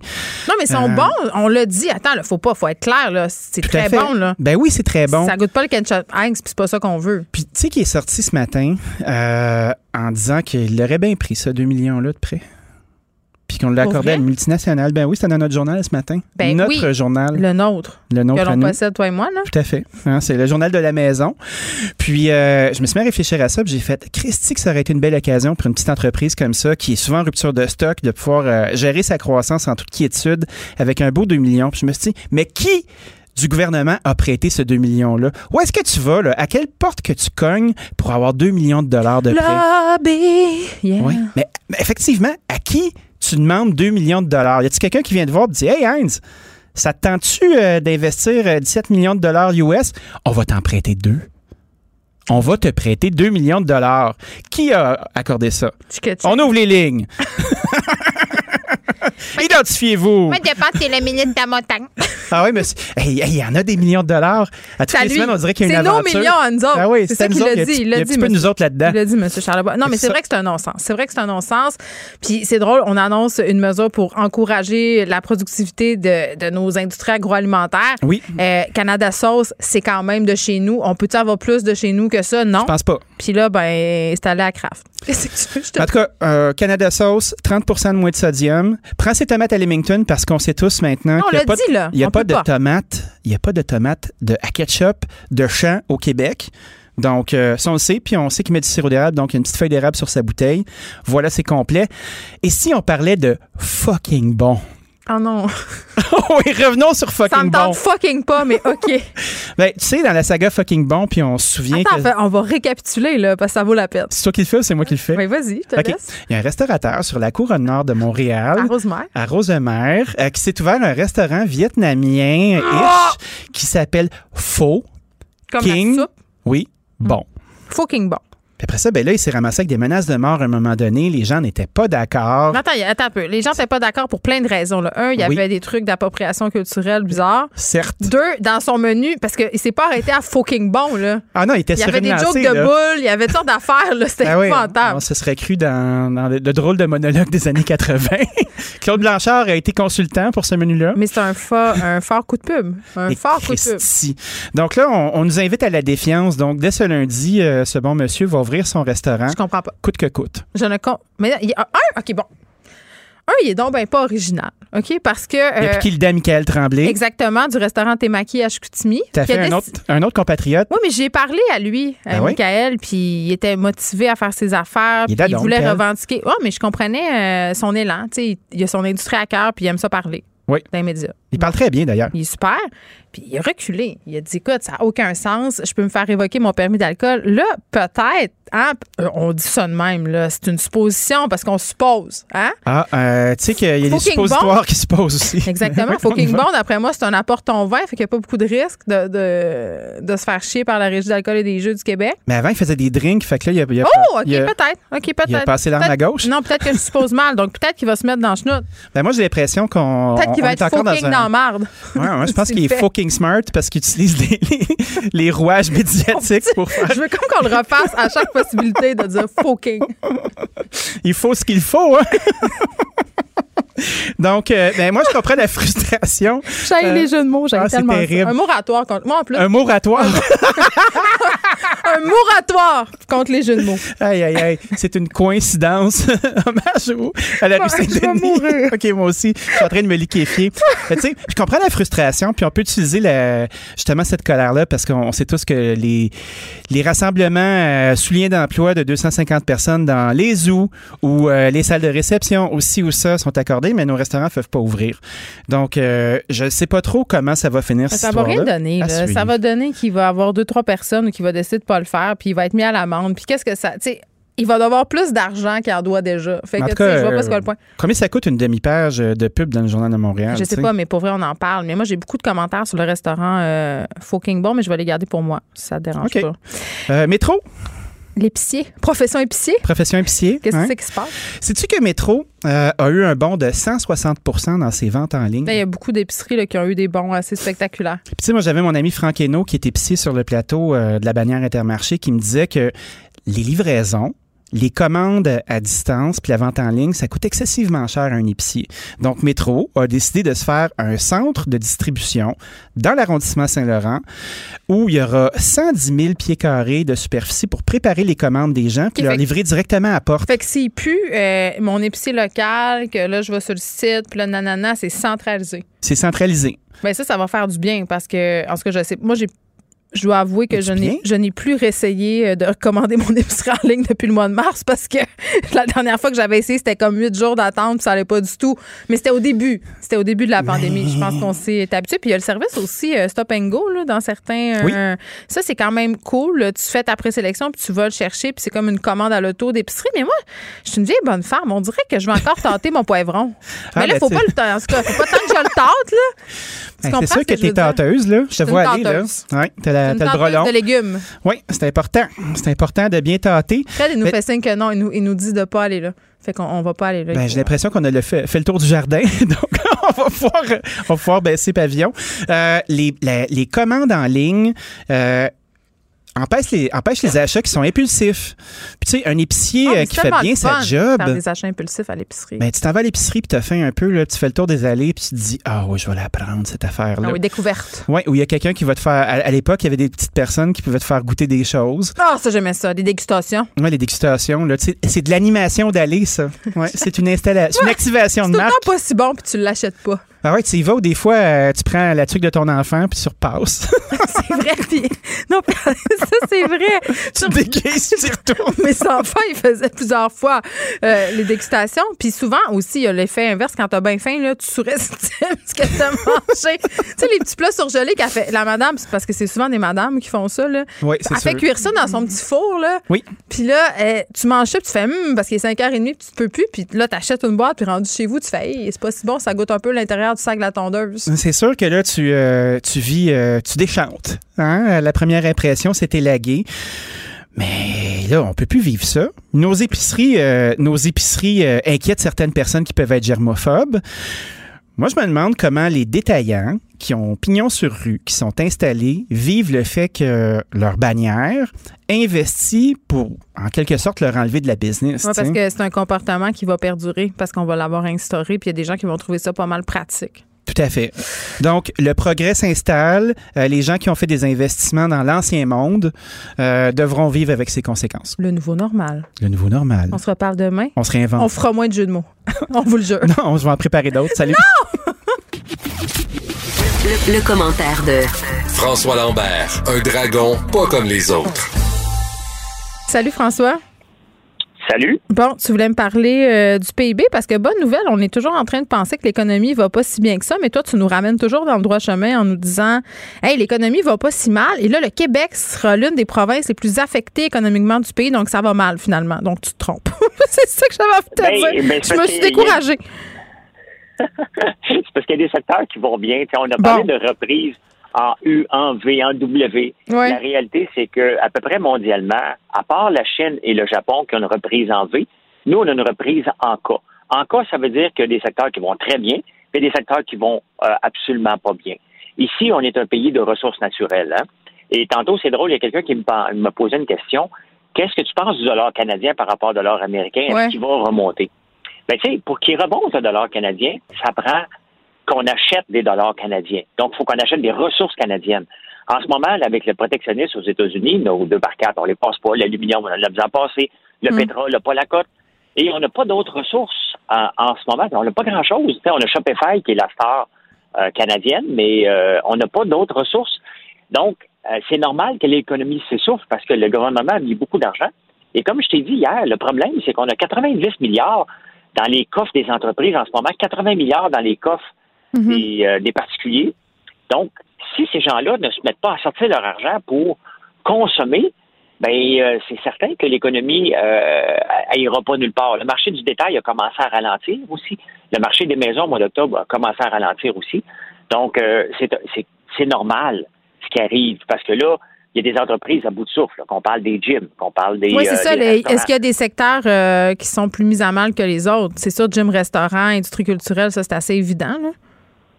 Oui, euh, mais en même temps, euh, mais c'est normal. Le problème, c'est que le gouvernement ne pouvait pas sauver tout le monde. Le problème, c'est qu'on avait beaucoup trop de restaurants, c'est- triste, là. Mais on avait trop de restaurants pour parce que c'est pas normal qu'il y ait un taux de roulement, qu'il y avait un taux de roulement, même en pleine euh, en pleine économie qui roulait dans le tapis, qu'on avait un gros taux de roulement parmi les restaurants. C'est un signe que euh, l'économie ne va pas bien, l'économie d'un secteur ne va pas bien lorsqu'on remarque le nombre de fermetures et non pas le nombre d'ouvertures. Donc, c'est normal que l'économie va souffrir Jusqu'à combien? Ben, il va falloir que nos ressources naturelles ressortent. Et qu'est-ce qu'on a à vendre? À part lithium, l'or euh, fait, fait stagne.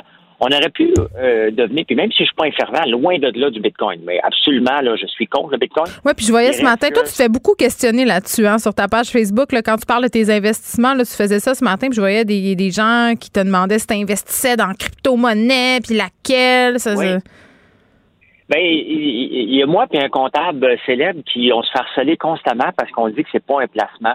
La réalité, c'est que le Bitcoin a monté beaucoup, mais c'est pas c'est pas un placement que je comprends. hein. Ça monte pourquoi, ça descend pourquoi. C'est volatile en maudit, là. Ben, c'est parce que c'est juste le marché des spéculations. Lorsqu'il va y avoir des vraies applications, là, on va y croire. Mais des vraies applications, il y en a sûrement qui vont venir à un moment donné. Et le Québec aurait pu être une terre promise pour euh, héberger des sites de, de- des fermes. Pour de miner, Bitcoin. hein, pour miner du Bitcoin? Exactement. Le problème, c'est qu'il y a tellement de fraude que le gouvernement a décidé de se tenir loin de ça. Mhm. Euh, mais ça aurait été une belle, belle, belle, opportunité. Donc, le problème, c'est que euh, on n'a rien à vendre. Puis on regarde euh, l'économie canadienne sous Trudeau. Le TSX, donc l'indice de Toronto à la bourse, a pas bougé. Et c'est pas sans alors qu'aux États-Unis, on mesure le gouvernement en fonction du rendement de la bourse. Ici, on n'en parle pas, mais euh, il reste que notre économie est, est chancelante un peu, beaucoup. Oui, puis euh, je serais curieuse de savoir ce que tu penses de l'annonce qui a eu lieu ce matin euh, par le ministre de la Culture, M. Lamontagne, là, par rapport à ce 157 millions. Toi, c'est un sujet que tu connais bien, que tu suis de très près, là. Euh, on, on revient encore sur Heinz, puis il a dit bon, les Canadiens et les Québécois devraient dépenser 12 dollars à prix égal de dépenser les Québécois. Ben, Mhm. c'est facile, mais il faut que l'offre soit dans nos yeux. Hein? Si on veut, puis Maxime a fait une très bonne job cet été en nous mettant euh, 500 produits québécois sur les tablettes. Il faut que les détaillants nous mettent sur les tablettes si on veut vendre nos produits, parce que sinon, on les découvre pas. On fera pas le tour du Québec pour aller chercher un ketchup. Là. Euh, mais la, la- la réalité, c'est comment qu'on passe de dépenser, tu sais, Fitzgibbon dans l'annonce hier disait si le Canadien dépense, les Québécois dépensent 5 piastres. Ouais, c'est 5 La piastres par famille. Là, c'est 1 milliard de dollars. Là, on nous parle de 12 dollars pour générer des milliards. Oui, mais tu sais, la réponse à ça, il faut que ça soit visible. Que ce soit visible dans les sites euh, transactionnels des euh, IGA métro de ce monde, Ouais. euh, Maxi, et il faut que ça soit visible sur les tablettes, sinon on ne pourra pas le faire, ce choix-là. C'est facile. Mais Faites un choix, mais à quelle place qu'on les voit? Si on ne les voit pas de nos yeux, parce qu'on le sait que le marchandisage, euh, les gens qui payent pour le marchandisage est à la hauteur des yeux, pas la tablette du bas. Puis les produits québécois sont la tablette du bas ou du haut, parce que le petit, euh, ben, je pense au gars de ketchup au Saguenay là, qui, qui- qui est dans les nouvelles partout aujourd'hui. Oui, Euh, Canada il- Sauce. il- Il aurait aimé ça l'avoir, le 2 millions, lui, au lieu de Heinz. Il aurait dû, la réalité, c'est qu'il n'aurait pas dû l'avoir ni lui ni Heinz, mais ça nous le fait découvrir et moi, mon choix est fait maintenant. Pas que je suis contre que Heinz vienne s'installer, je suis contre que le gouvernement ait donné 2 millions. Et moi, ma réponse à ça, c'est que je ne vais plus acheter du ketchup Heinz et je vais acheter du Canada Sauce, puis il est bien mieux d'être meilleur. Il est- ben, écoute, j'avais la discussion avec Danny Saint-Pierre. Il est pas meilleur, il est différent. Parce que, tu sais, on nous a habitués depuis la tendre Ben oui. enfance à ce que le ketchup, ça goûte euh, du sucre puis du sel. Là, on est ailleurs, mais en tout cas, moi, j'en ai chez nous euh, le ketchup et la moutarde. Puis, je suis pas payée pour dire ça, là. C'est très, très bon. Euh, on Ben, se parle. regarde, je l'ai contacté ce matin Ouais. gars, pour qu'il je l'aille sur ma boutique et moi, mon choix est fait. Je n'ai pas goûté, mais c'est devient mon choix. Ben, simplement, cas- je ne veux pas que le gouvernement euh, donne des subventions à des milliardaires. Il est hors de question que je cautionne un, un- un gouvernement comme ça, donc puis une entreprise comme ça. classement du sirop d'érable qui est sévèrement critiqué au Québec. Ça, c'est ton industrie, ça? Ben, Ou du moins, euh, Oui, mais. Celle ben que tu essaies de révolutionner. euh, ben, c'est parce que, tu sais, Geneviève, le sirop d'érable, faut qu'il soit classé parce qu'il y a des snoraux qui essayent souvent de, pa- de, de passer du sirop qui est pas bon. Ça m'est déjà arrivé, puis j'en ai parlé plusieurs fois, Ouais. un sirop qui est de VR1 à VR5, qui est la qualité du sirop. Et le problème, c'est que c'est des goûteurs, c'est des humains qui goûtent au sirop et disent Ah, OK, lui il est bon, puis lui pas bon. Mais mettons que tu as goûté 250 barils, ça se peut qu'à la fin de la mettons que tu en as pogné un qui est pas bon, peut-être que le reste de la batch, euh, tu vas le déclarer pas bon, alors qu'il est peut-être bon. C'est arrivé à certains producteurs, puis c'est une différence de 60 000 pour 150 barils, c'est énorme. Ils l'ont reclassé et euh, ils ont dit Bon, finalement, il était bon. Le problème, c'est qu'il faudrait, il y, a, l'Université du Québec à Montréal qui ont fait un outil parce qu'il faudrait que ça soit mécanique, analyser le goût d'un sirop pour pas que ça dépende des personnes parce que l'industrie québécoise est souvent, elle dépend des acheteurs québécois. Je t'avais déjà parlé du lapin. Ouais. Et le lapin, c'est la même chose. Il y a un lapin, il y a un acheteur qui arrive et dit OK, ce lapin-là, il est beau, donc je le classe. Lui, s'il veut payer moins cher, il a le gros bout du bâton. Mais c'est un peu la même chose qui se passe avec le sirop d'érable. Il va falloir développer d'autres techniques. De un, ça prend du temps à le classer. Et si tu veux pas, si tu veux acheter un baril d'un producteur, faut qu'il soit classé. Si tu veux l'acheter, puis il n'est pas classé, il peut te le vendre en 4 litres. C'est très complexe, mais euh, il y, a un grand débat. La proposition qu'il propose ne tient pas la route parce qu'il dit on va le vendre, et si l'acheteur ne l'aime pas, ben, on va le déclasser après. Qu'est-ce que tu veux que je fasse? Moi, j'achète 10 Mais qu'est-ce que tu fais après avec tes barils? je veux dire. Ben, c'est ça, un coup qui est rendu chez nous, là, je ne commencerai pas à m'obstiner. Moi, comme acheteur autorisé, je veux avoir des barils qui sont classés parfaits. Et ça, malheureusement, en ce moment, c'est seulement le goût. Est-ce qu'on devrait embaucher plus de personnes? Définitivement. Est-ce qu'on devrait mettre un quota? regarde, après 50 barils, c'est assez. Ma question, c'est quand même, est-ce qu'on peut déterminer mécaniquement le goût d'une affaire? Oui, il y, a des recherches qui ont été faites à l'Université du Québec, je pense à Montréal ou l'Université de Montréal, un des deux. Il y a un chercheur qui est devenu avec un, goûteur mécanique. Il n'est pas encore prêt, mais euh, parce que c'est une question d'enzyme. J'ai goûté, moi, du sirop euh, qui était l'équivalent du VR5, le pire, et ça devrait même pas être sur le marché. La réalité, c'est que du sirop déclassé. Mais pourquoi c'est sur le marché? Qu'est-ce qu'ils font avec ça? Parce que regarde, le coût, là, quand tu achètes là, euh, de, l'équivalent d'un baril, mettons, ça coûte 2200 dollars. il y a 45 gallons là-dedans, 45 fois 8, donc ça donne le nombre de cannes. Une canne coûte, euh, mettons, à moi, me coûte 6,50 dollars. Lorsque tu vois une canne vendue à 4,97 mais moi, je trouve ça louche. Je trouve ça très louche. Ben, ben c'est louche parce que tu peux pas le vendre en bas de 6 pièces et 20. C'est le prix. Donc, c'est soit c'est du sirop qui vient de l'extérieur du pays, du, de, la province, étampé Québec, donc c'est de la tricherie. Ou sinon, ça n'est pas de la tricherie. C'est des, les gens achètent des barils déclassés avec des barils classés, puis ils font des mix jusqu'à temps que ça goûte, ça goûte correct.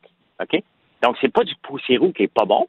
C'est du sirop qui, euh, qui goûte pas bon, mélangé avec du sirop qui goûte bon ils mettent catégorie A, mais la réalité, c'est du catégorie C. Là. On dirait, on dirait, on dirait la, on dirait l'industrie du vin, là, parfois, qui mélange des affaires ensemble dans des grosses barriques. Mais c'est clair que nous, les consommateurs, c'est difficile de s'y retrouver euh, là-dedans. Puis c'est un produit qui est cher, là, donc quand même, c'est dur. François, on se reparle demain? Geneviève Peterson, la déesse de l'information. Vous écoutez Geneviève Peterson. Cube Radio. Cube Radio. Cube Radio. En direct à LCN. 14h30, c'est le moment d'aller retrouver notre collègue euh, dans les studios de Cube Radio, Geneviève Peterson. Salut Geneviève. Salut. Alors, on attend avec beaucoup d'impatience hein, ce point de presse à 17 h de la part du premier ministre François Legault. On va savoir à quoi peut-on s'attendre pour nos rassemblements familiaux du temps des fêtes et surtout, est-ce que oui ou non on prolonge le congé scolaire? Mais est-ce qu'on a vraiment les moyens de retirer les enfants des bancs d'école alors que les taux d'échec explosent en ce moment? Ben écoute, moi j'attends cette annonce-là là, pour vrai. À 17 h, je vais me faire un bol de popcorn et je vais regarder ça avec mes enfants. Parce que je pense que tout le monde a hâte de savoir euh, ce qui nous attend en ce moment. Puis c'est vrai que c'est inquiétant. Puis pour une fois, là, tout le monde est d'accord. C'est rare qu'on voit ça quand même. Hein. Les parents les profs, les directions d'établissement euh, sont tous unanimes à l'idée que ça serait peut-être mieux d'avoir le, moins de temps possible en vacances, c'est-à-dire parce que on veut pas encore que l'écart se creuse, l'écart des apprentissages se creuse et vraiment là, les chiffres sont préoccupants là. À ce temps-ci de l'année, normalement dans nos écoles publiques, on a un taux d'échec qui avoisine aux alentours de 10% Là, on est à 30 Et on pourrait penser qu'au privé, c'est mm. moins pire, mais non, la situation est similaire quand même. Euh, c'est peut-être pas si pire que ça, mais on a quand même des élèves qui sont en difficulté, en grande difficulté. Et ce qui est préoccupant, c'est qu'on a des élèves qui, normalement, fonctionnent très bien, n'ont pas de problème d'apprentissage, euh, que là, ben, ils tirent de la patte, ils ont de la misère à raccrocher. Ça, c'est une chose. Là, euh, tout dépendant du scénario qu'on va privilégier, ce soir au niveau euh, du gouvernement Legault. Il faudra savoir euh, comment on s'organise, comment ça va se goupiller. Parce qu'on a deux bulletins, hein, on s'en rappelle cette année. Qu'est-ce, que ça va avoir comme effet sur un jeune, par exemple, qui va recevoir son bulletin au mois de janvier et qui va se rendre compte, par exemple, euh, qu'il coule ses sciences et son français? C'est difficile à rattraper, c'est difficile d'aller rechercher de la motivation et je trouve qu'en ce moment, on en demande beaucoup à nos jeunes. Ils ont beaucoup de pression de réussite. Ils ont beaucoup de pression aussi pour aller bien. on parle beaucoup de la santé mentale.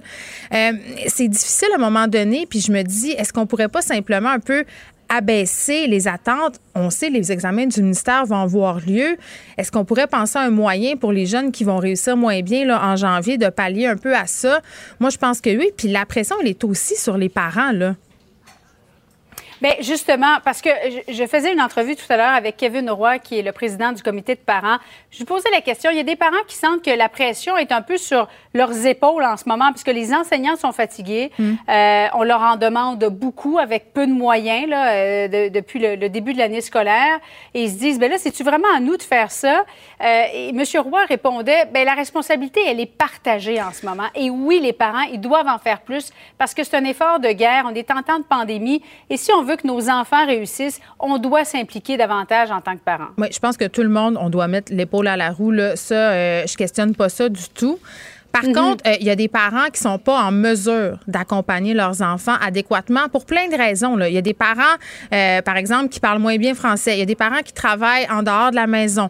Euh, même, puis même moi, là, qui est une mère tout à fait scolarisée, privilégiée, qui est à même d'accompagner son enfant dans sa scolarité, parfois, parce que c'est loin dans ma tête, parce qu'il y a eu des réformes, parce que aussi il y a des matières dont je me souviens moins bien. J'ai de la misère à accompagner mes enfants dans certains domaines. Exemple, mathématiques. Ma fille de secondaire 2 m'arrive avec des notions, je sais pas moi, d'algèbre, très, très loin dans ma tête. Puis là, j'ai l'impression que je la mêle plus que je l'aide. Donc, je veux bien être là, mais moi aussi, j'aurais besoin d'outils. Tu sais, qu'on m'accompagne euh, pour être là, pour aider mes enfants. Euh, je pense que tout le monde en ce moment, puis c'est vrai, là, mais on reçoit beaucoup de courriels de l'école, par contre, là, où on nous demande des affaires. Et ça peut devenir étourdissant. Je pense qu'on, je pense qu'il faut prendre une grande respiration et se dire qu'on va faire pour le mieux. Là, je pense que tout le monde, on rame dans le même sens en ce moment. Puis tout le monde est d'accord, comme je le disais, ce qui est assez rare, là. Euh, mais vraiment. on, va faire de notre mieux, mais en même temps, je, réalisais une entrevue avec une pédiatre, le docteur Groslot, euh, il y a de ça une vingtaine de minutes, Geneviève. Elle se posait la question quelle est la priorité en ce moment? Et je te pose la question quelle est la priorité dans une société? Et surtout, en ce moment, ce serait quoi selon toi? Bien, euh, là, Julie, si tu me demandes si la priorité, c'est de manger ma dinde ou que mes enfants aient à l'école, la ben, réponse, elle, est, elle est assez claire. C'est l'école la priorité. Moi, je sauterais mhm. un tour. Je m'excuse, là. C'est plate, là. Moi aussi, ça va me faire de la peine. Mais je sauterais un tour. Et mes enfants sont assez anxieux par rapport à l'annonce de ce soir. Normalement, ils s'intéressent plus trop au point de presse, ils sont tannés. Mais là, ils veulent vraiment savoir euh, qu'est-ce qui va se passer. Et tant qu'à fêter euh, le temps des fêtes à moitié, peut-être que euh, vaut mieux dans ce cas-ci sauter un tour et se reprendre l'année prochaine. Merci beaucoup, Geneviève. Vivement 17 heures. Merci. À demain. Joignez-vous à la discussion. Appelez ou textez le 187 Cube Radio 1877 827 2346. Hello. C'est la journée québécoise pour la santé et le bien-être des hommes et j'avais envie de m'intéresser à savoir comment la deuxième vague touche spécifiquement, voyons, je vais le dire, spécifiquement à la santé mentale euh, des hommes. Euh, puis on va parler aussi du fonctionnement euh, des ressources qui leur est destinées. On en parle avec Tommy Cousineau qui est directeur général du groupe Image. Monsieur Cousineau, bonjour. Bonjour, ça va bien? Oui, ça va bien. Euh, j'ai envie de vous demander euh, comment vont les hommes dont vous vous occupez? Est-ce que euh, l'effet de la deuxième vague se fait sentir sur le terrain? Écoute, je vous dirais que la deuxième vague et, nous amène quand même un afflux de clientèle, surtout moi je vais, parler de ma région en Abitibi-Témiscamingue. on voit vraiment un, afflux de clientèle assez assez percutant, je vous dirais. Donc, on voit que pour nous, c'est une bonne nouvelle. On voit que les hommes au moins demandent de l'aide davantage, mais c'est quand même euh, quelque chose euh, qui, qui, nous attrape, qui, nous rattrape. C'est-à-dire, vous avez de la misère à avoir les ressources nécessaires pour euh, ben pallier à toute cette demande? Ben, euh, on sent, on, je, sens, mon équipe euh, débordée quand même. Donc, on voit vraiment que euh, faut s'adapter. On fait des démarches aussi pour avoir des, effectifs supplémentaires pour être capable de répondre à la demande. On a engagé déjà un intervenant et demi, je vous dirais, mm. donc un 20 heures semaine supplémentaire pour être capable de, de, de, supporter à la demande. Et qu'est-ce que vous faites exactement? Quel type d'aide vous offrez au groupe Image? Écoute, euh, tout, type d'aide, dans les faits, on est, on se définit comme étant un organisme généraliste. Donc, peu importe la réalité d'un homme euh, qui vient dans nos services, on va l'accueillir, on va l'accompagner vers les bonnes ressources. S'il y a dans le cas qu'il aurait besoin d'une ressource spécialisée. Euh, et puis, les, les majeurs qu'on peut toucher souvent, on parle de, de, contexte de séparation, on mm. parle de garde d'enfants. donc, c'est vraiment dans ces contextes-là qu'on les a plus dans nos services. Je suis contente euh, que vous m'ayez dit que vous étiez sur cette impression que les hommes euh, demandaient plus d'aide qu'avant, parce que la dernière fois qu'on s'était parlé, euh, c'était quand même encore un enjeu. Puis je dis pas que c'en est plus un, là, mais Mm-hmm. je pense qu'il y a plus de sensibilisation, puis qu'on en parle de plus en plus, que les gars sont moins gênés ou sont moins, se sentent moins faibles d'aller cogner à une porte puis de demander de l'aide. Mais je veux qu'on se parle un peu de violence conjugale, M. Cosino, euh, Cousino, parce que chaque fois que je fais un truc sur la violence conjugale, euh, la violence vécue par les femmes, puis ça, c'est vraiment immanquable. À chaque fois, j'ai des courriels pour me dire euh, Ouais, mais vous parlez jamais de la violence faite par les femmes aux hommes. Puis je suis tout le temps un peu mal à l'aise parce que statistiquement, la violence conjugale vise davantage les femmes. N'empêche, il y a des hommes qui vivent de la violence conjugale. Oui, on, on- ben oui, on, on- on le constate nous dans nos statistiques euh, et de la violence conjugale quand on qu'on qu'on qu'on remarque, c'est beaucoup plus de la violence de type euh, violence psychologique, euh, de dynamique de violence conjugale. On se rend compte que c'est c'est un envers l'autre aussi. euh, c'est vraiment dans des dans ces concepts-là là, qu'on intervient. Ça arrive euh, quand même assez régulièrement quand on a une dynamique euh, familiale qui est plus éclatée. Le centre jeunesse dans le dossier, on se rend compte que c'est souvent de part et d'autre. Donc on a à intervenir dans ce, ce contexte-là et puis on le voit, on le relate. Euh, souvent aussi dans des contextes de séparation très difficiles, là, on, on- on peut remarquer certains types de violences là, qui, qui arrivent dans les couples. là. Ben oui, puis pour parler souvent des organismes euh, qui viennent en aide aux femmes victimes de violences conjugales, ce qui revient souvent, c'est que la période de la séparation, c'est une période où euh, c'est très dangereux, entre guillemets. On- on- il arrive toutes sortes de choses. euh, je parle d'homicides familiaux, euh, de féminicides. Est-ce que les hommes semblent vivre, certains hommes semblent vivre très, très mal la séparation? Est-ce que c'est un motif pour lequel on vous consulte davantage? Euh, je vous dirais qu'on intervient davantage à cette heure en prévention des séparations, ce qui est vraiment génial. Ça nous permet aussi d'éviter certaines choses. Euh, exemple, euh, aussi, advenant le cas qu'une séparation, de, faire un accompagnement en cours, ça, fait, ça, ça nous, nous permet de prévenir certaines euh, dynamiques qui pourraient être accentuées euh, par une frustration quelconque. On les prépare comme il faut aller à la cour, on les prépare comme il faut aussi à aller au exemple, par exemple au centre jeunesse. On les prépare aussi à, à bien se préparer à un avocat. Donc, c'est vraiment dans nos forces. Puis ça fait en sorte que je pense qu'on diminue certains euh, facteurs de risque par nos interventions.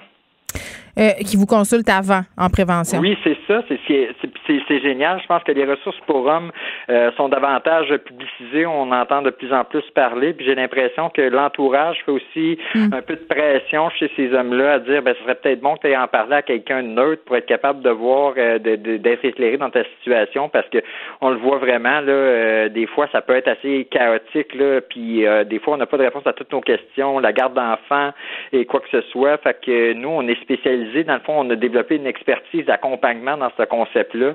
Puis je pense qu'on on, agit vraiment en, en prévention. Puis on a aussi un volet d'hébergement par avec enfant qui leur permet, dans le cas qu'un gars n'a pas de place où aller rester, on peut l'héberger dans ce temps-là. Puis on peut consolider le lien avec ses enfants. Des fois, souvent, quand, quand on vit une séparation difficile, le père, des fois, peut être plusieurs semaines à, à pas voir- à avoir accès à ses enfants. C'est là que ça peut amener certaines frustrations, euh, puis des démarches légales, bien entendu. Fait qu'on essaie de réussir à, à- à les aider durant ce- cette période-là.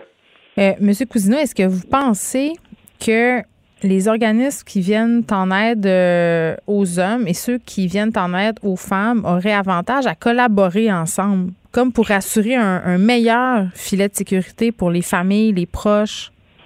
Ben, et, euh, et ça serait euh, dans un, un, un monde merveilleux. Chez, chez, chez nous, on a des très belles collaborations avec les maisons d'hébergement pour femmes qui nous permettent de réussir à avoir l'homme euh, dans un dans, dans, dans, ce contexte-là. Mais tout dépend des régions du Québec. Là. Je connais pas toutes les régions du Québec là, qui euh, qui œuvrent, mais oui, c'est vrai que c'est très très très facilitant. On est capable de réussir à avoir des belles collaborations. Ça nous permet de, de, de, de, de prévenir certains risques ou euh, d'homicide ou d'infanticide, euh, de- d'infanticide. Donc euh, dans, dans ce contexte-là, fait que moi je le vois d'une façon très positive, positive de travailler avec eux. Là. Puis est-ce que vous avez euh, un manque de ressources euh, comme les organismes qui viennent en aide aux femmes? Parce que là, on a injecté euh, beaucoup d'argent. Est-ce que vous en verrez la couleur de cet argent-là un peu pour, pour avoir de l'aide? Et on en a un petit peu qui rentre. On est quand même dans les groupes assez chanceux. là, de- on, on a eu quand même un plan d'action ministériel qui est venu nous injecter certaines sommes. Par contre, c'est c'est insuffisant. Tu sais, je suis la seule ressource à travers la BTB-Témiscamingue qui Ben de l'aide aux hommes.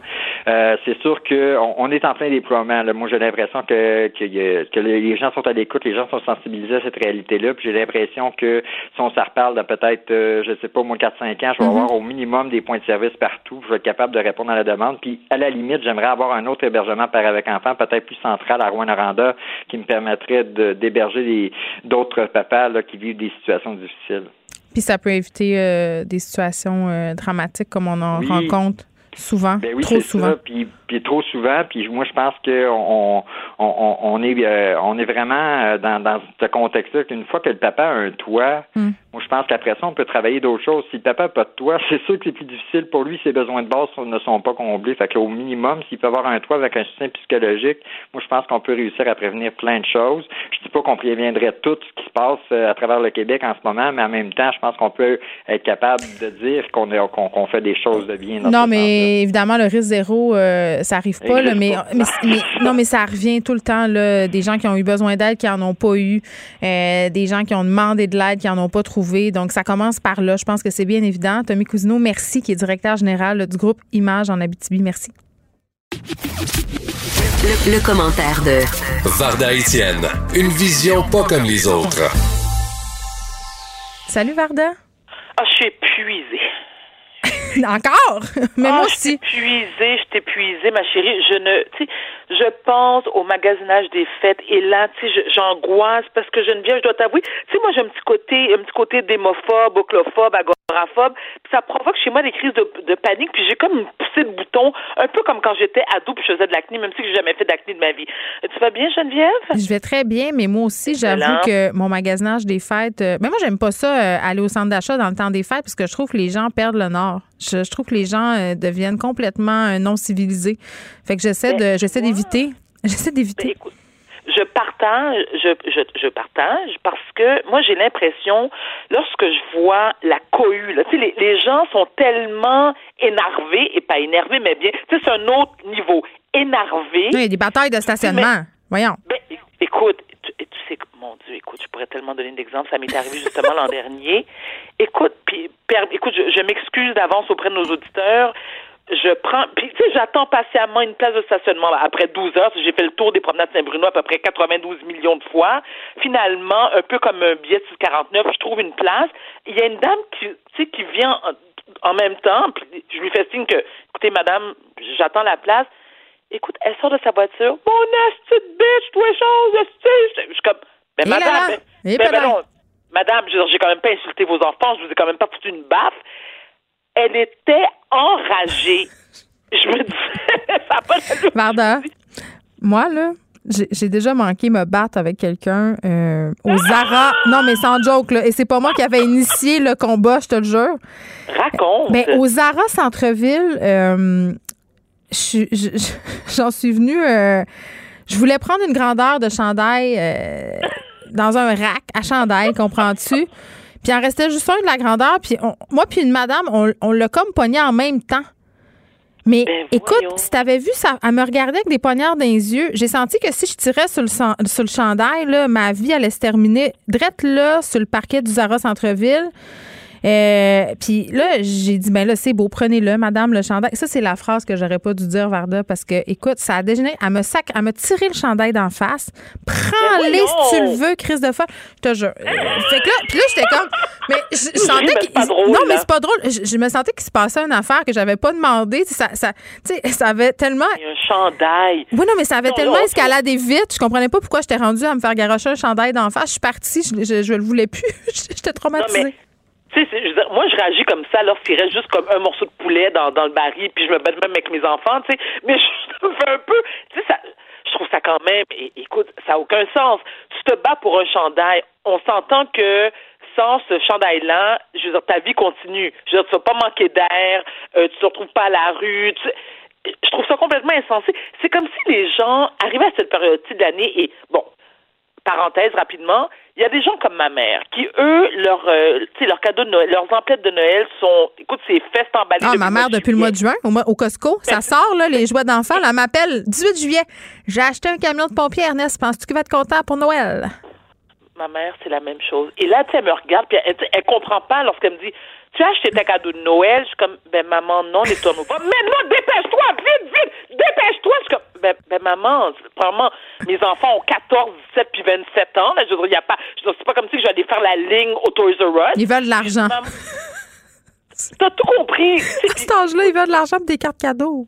Non seulement ils veulent de l'argent, mais ils veulent surtout pas que tu foutes l'argent dans une carte. Tu sais, moi, mes enfants, je veux dire, tu sais, prends l'argent, puis mets-le sur la table, ils sont bien contents. Puis ma mère est toujours déçue, puis elle me dit, mais j'achète des belles cartes avec des beaux dessins. Je dis, maman, ils s'en tapent de ta carte marquée Joyeux Noël dedans.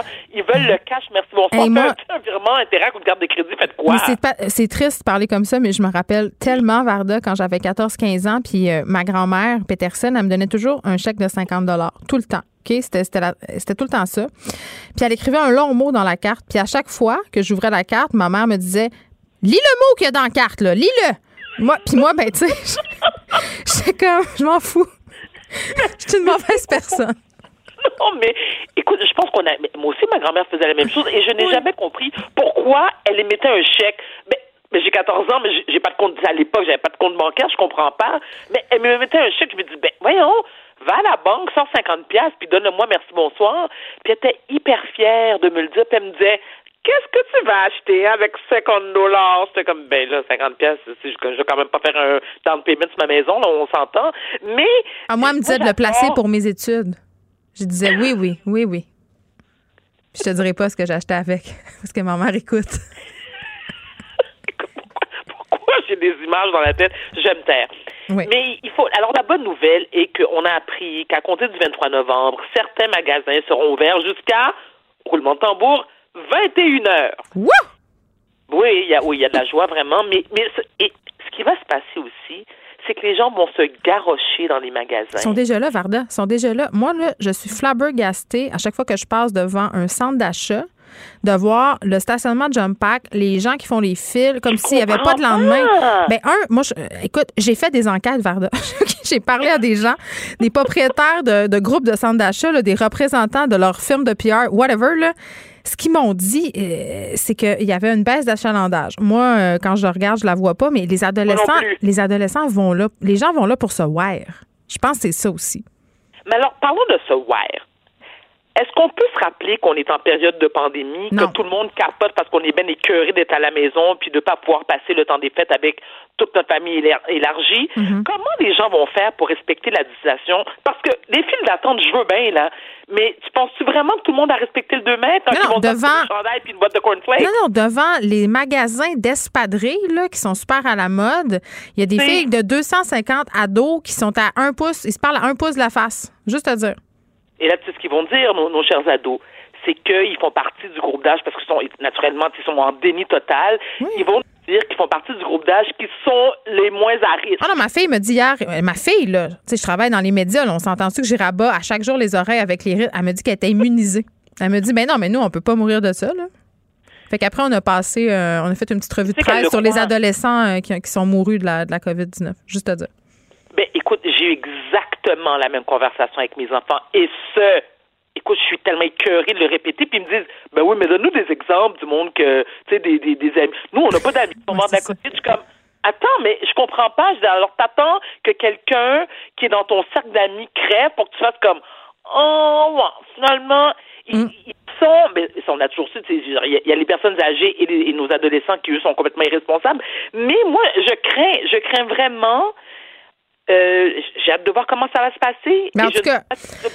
Je sais pas comment ça va se passer, mais moi, je sais, euh, par contre, que mes enfants m'ont déjà fait leur liste de cadeaux et ma fille m'a demandé des AirPods, Varda. 300 C'est non. Excuse-moi. Euh, Des, hier- AirPods. Tout le monde en a. Tout le monde en a.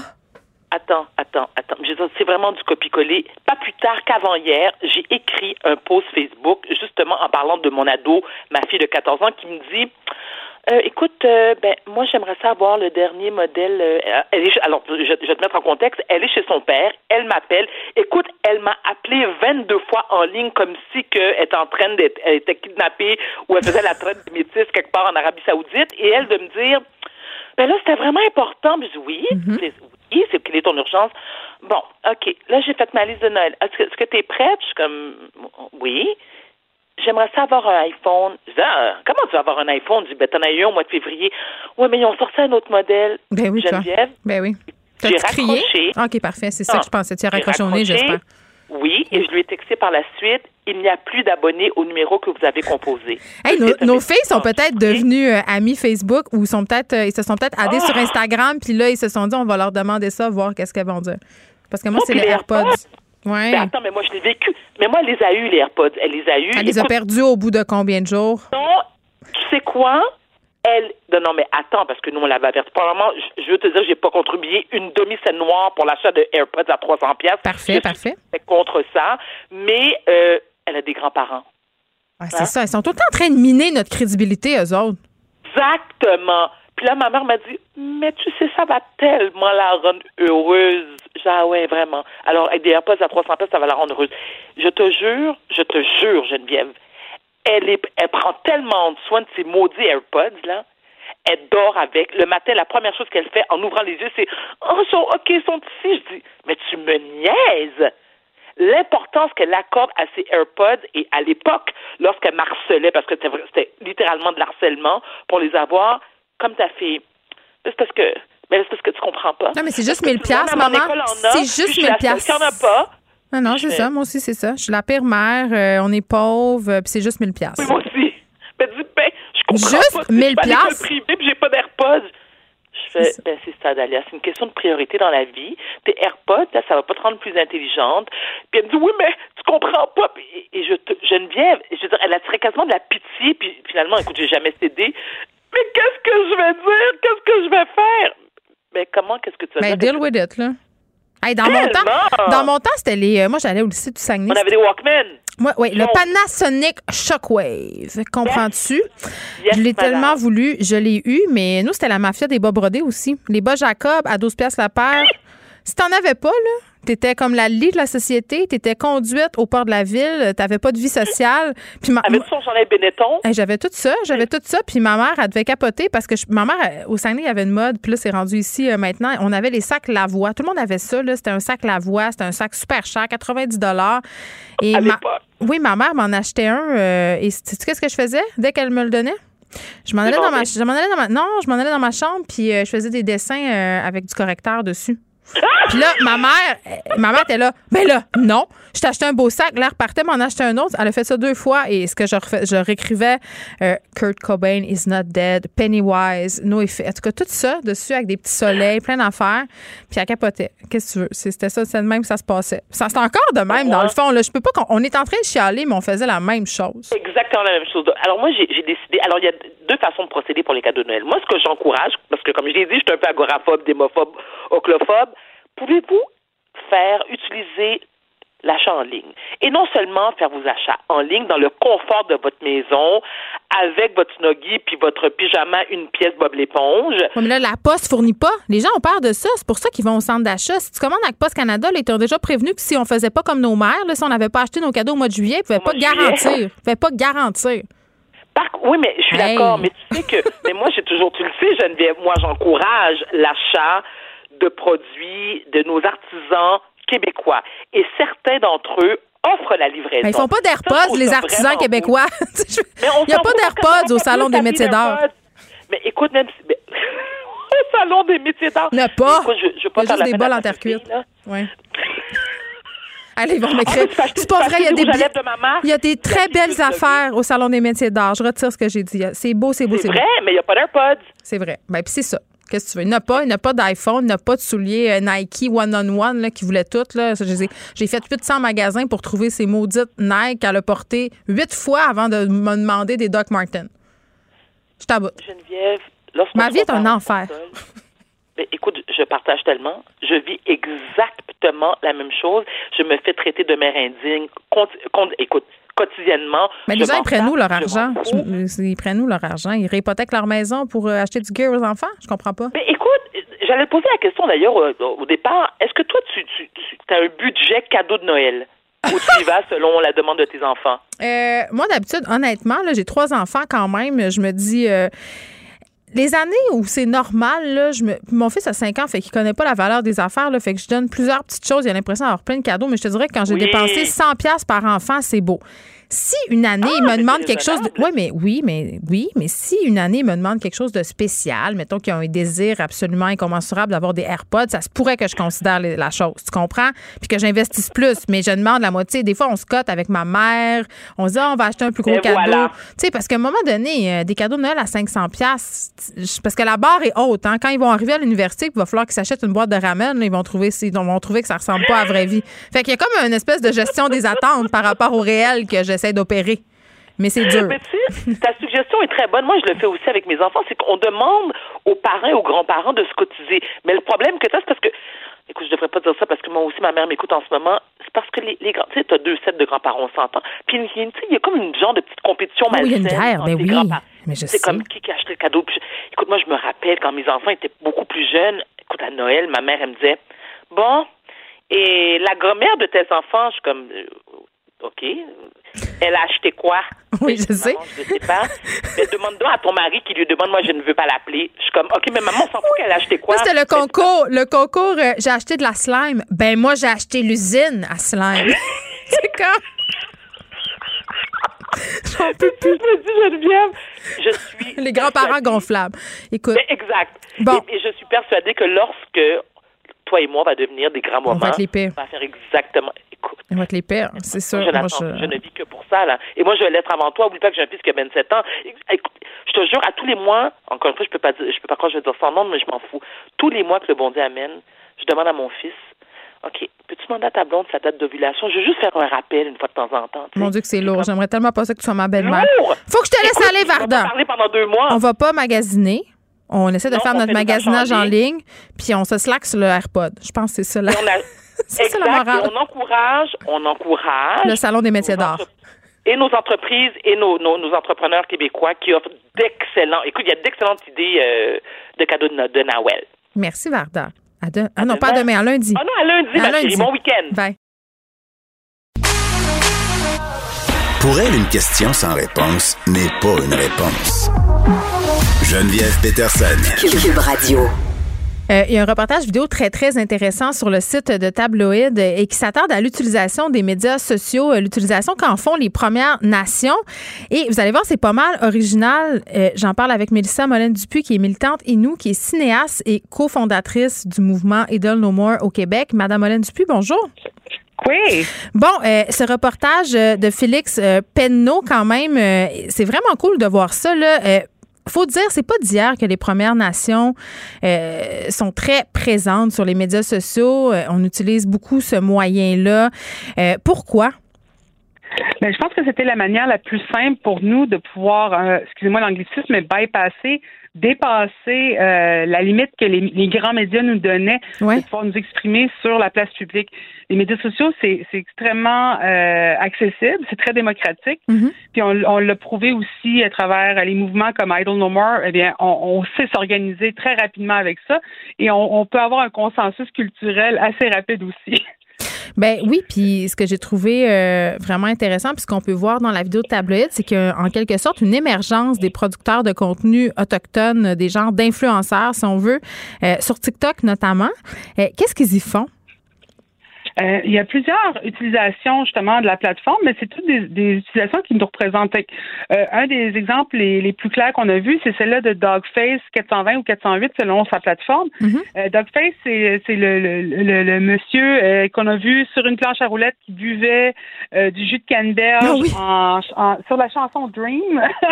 Euh, tout le monde l'a vu parce que tout le monde a, a- raisonné sur l'idée du monsieur qui s'en va travailler le matin, qui boit son jus de canneberge, puis il n'y en aura pas de problème.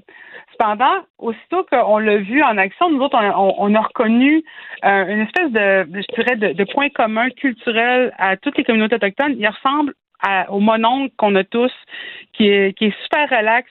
Et en plus, il buvait du jus de canneberge. Et, et si c'est une saveur qui est euh, assez euh, répandue en Amérique du Nord, peu importe de quelle région tu viens, c'est le goût de la canneberge, qu'elle soit petite, grande ou euh, buisson élevé, buisson bas. Euh, on, on a cette saveur-là qui existe. D'ailleurs, c'est un peu la saveur du, euh, du Thanksgiving américain, mais Ouais. c'est une saveur autochtone. Et c'est pas tout le monde qui triple là-dessus, mais on en a tous comme une bouteille chez nous. Fait que ça nous a un peu unis, mais en même temps, ça a uni la communauté autochtone et allochtone autour d'un d'une représentation autochtone du, du, du, comment je peux dire, du, du plaisir, de la, de la facilité de la vie, tu sais, de toujours être de bonne humeur pareil. Oui, puis on disait qu'en 2020, ça représentait bien euh, cette vidéo-là de ce dont on avait besoin en 2020.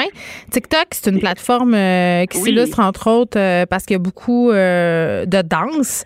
Puis les danses, c'est très important dans les cultures autochtones. C'est peut-être pour ça aussi, puis là je spécule, qu'on utilise ce médium-là pour s'exprimer au niveau des Premières Nations. Ben, je pense que c'est vraiment quelque chose qui nous a unis. Puis d'ailleurs, euh, je donne un exemple avec euh, Idle No More, le mouvement pan-canadien. On dansait dans les rues, puis il y a une raison vraiment euh, très politique pour ça, c'est que pendant des années, les danses et les chants des communautés autochtones ont été interdites par les lois, par le gouvernement. Mm. Donc, en dansant, en étant présent en chant et en musique, ça montre que on n'a pas pu être empêché d'exister culturellement. Mais ce qui est le fun aussi, c'est que présentement, ce qu'on voit, c'est des sessions de glam up ou comment je peux dire, quand on se glamourise, c'est que les gens se, se, se filment pendant qu'ils sont habillés dans leurs vêtements du quotidien. Et tout d'un coup, paf, ils tombent habillés. Et on le voit beaucoup à n'importe quel niveau de d'influenceurs sur TikTok. Le monde va sortir leur gros maquillage, mais dans les communautés autochtones, on va sortir ce qu'on appelle notre régalia.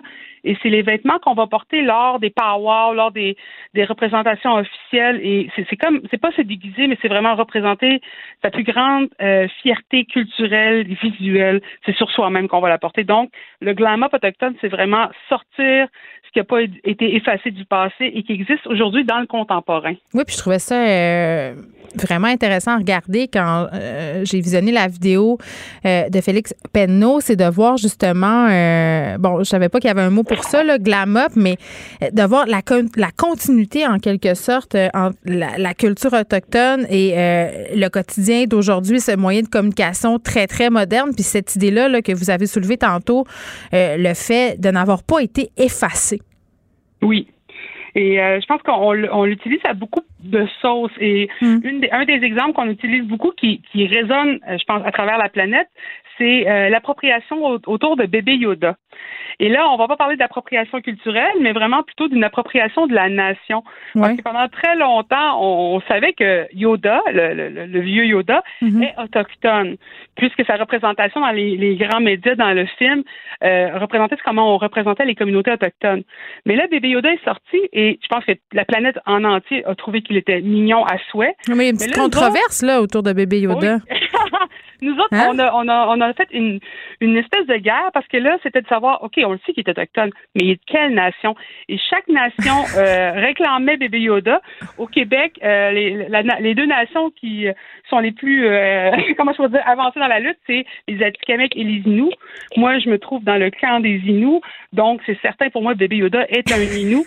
et ce qui est amusant, c'est qu'on peut faire notre version autochtone d'un rap battle, mais qui est euh, à travers les médias sociaux euh, fait avec des memes ou des images ou des photos. Puis à chaque fois qu'un épisode sort, mm.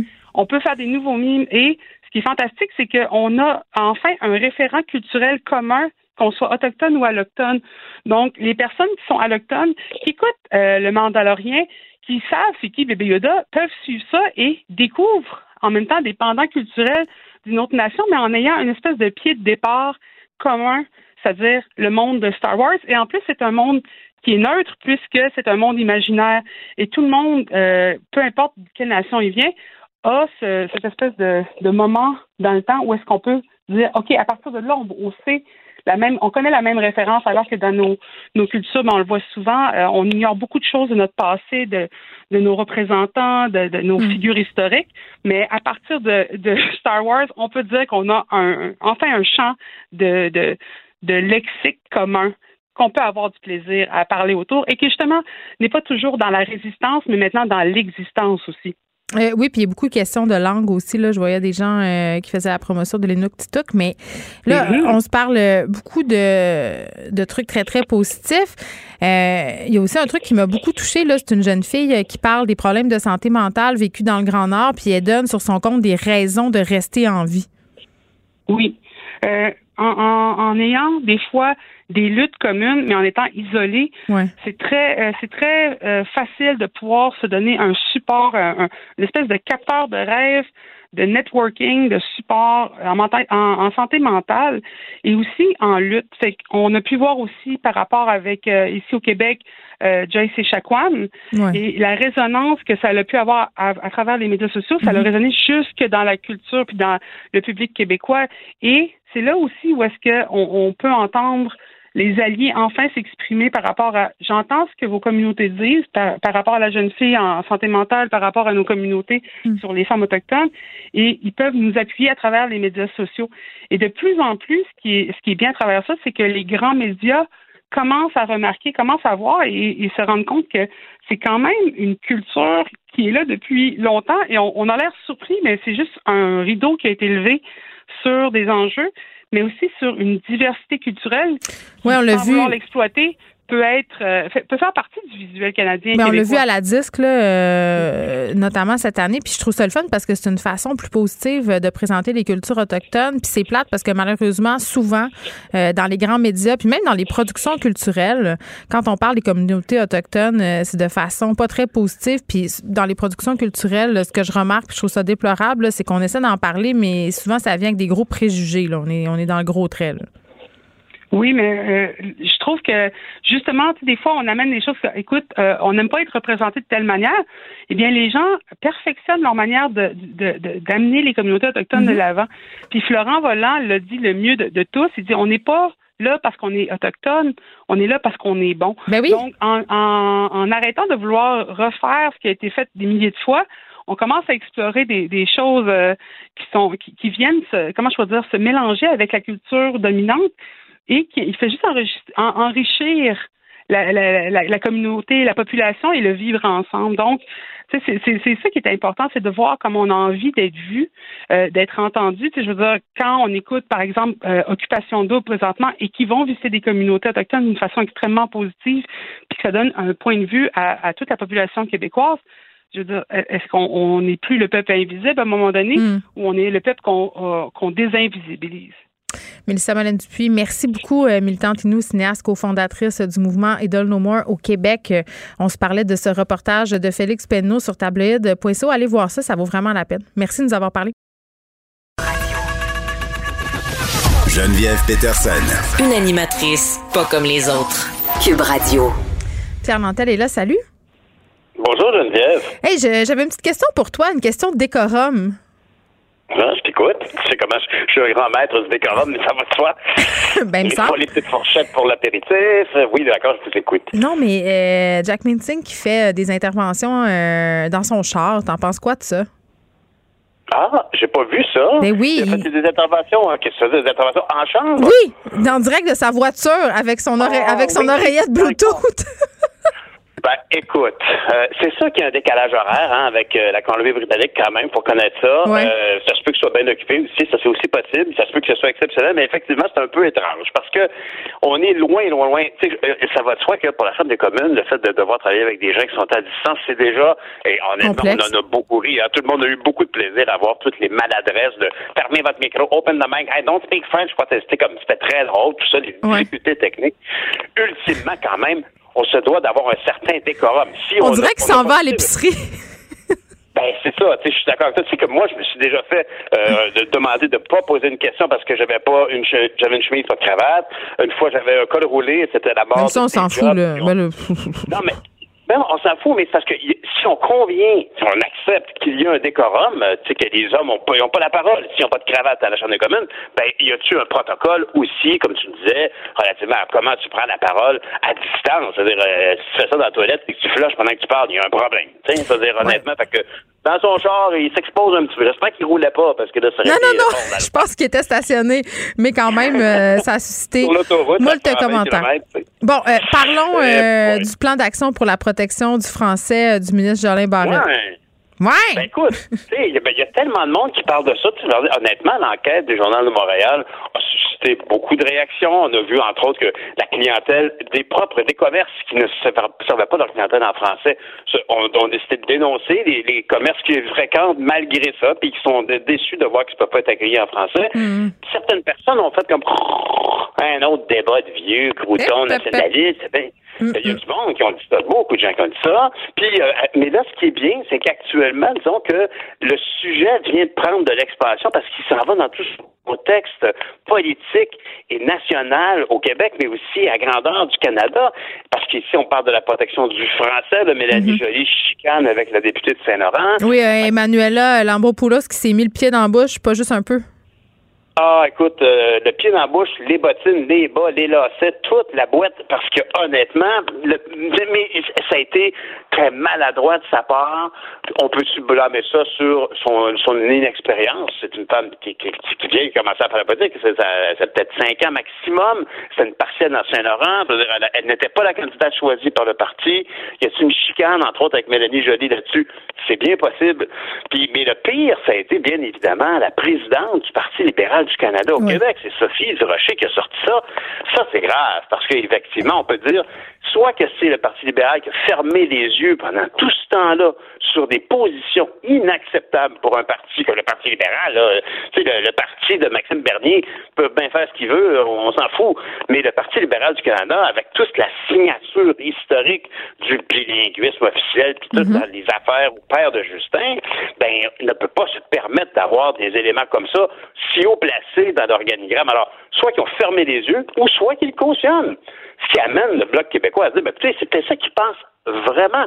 Puis c'est on, sait tous que le Parti libéral, puis il y a beaucoup de gens qui en ont témoigné, des gens qui considèrent que le Parti libéral est un grand parti, mm. ont cherché à tirer parti, euh, je n'ai pas utilisé le mot parti deux fois, mais ont cherché à tirer parti de, ce parti d'expérience, de ce parti pouvoir pour améliorer certaines causes. Mais même Denis Coderre a dit que le, Parti libéral est mené par Bay Street à Toronto, qu'il y a une, espèce de cercle fermé et qui, qui lève le nez souvent sur le Québec. Alors, est-ce que, est-ce que Mme Chelsea Truc, euh, Craig, fait partie de ces gens-là? On ne sait pas. Mais ce qui est certain, c'est que maintenant, Simon Jolin Barrette a maintenant une piste d'atterrissage en tapis pour pouvoir atterrir avec son projet de renforcement de la loi 101, parce que clairement, tout d'un coup, l'enjeu n'est plus un enjeu d'un parti qui veut faire ça potentiellement pour des raisons électoralistes, mais bien parce que c'est un débat national qui a pris toute l'ampleur qu'il faut. C'est à Montréal d'agir. Il faut à Montréal qu'il faut agir grâce à Québec.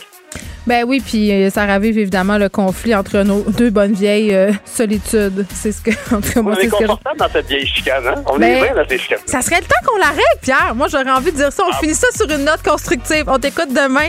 Merci d'avoir été là, tout le monde. Merci à Frédéric Mocorle à la recherche, Sébastien Laperrière à la mise en onde. Je vous laisse au bon soin de Mario Dumont et de Vincent Dessureau. À demain, 13h. Cube Radio.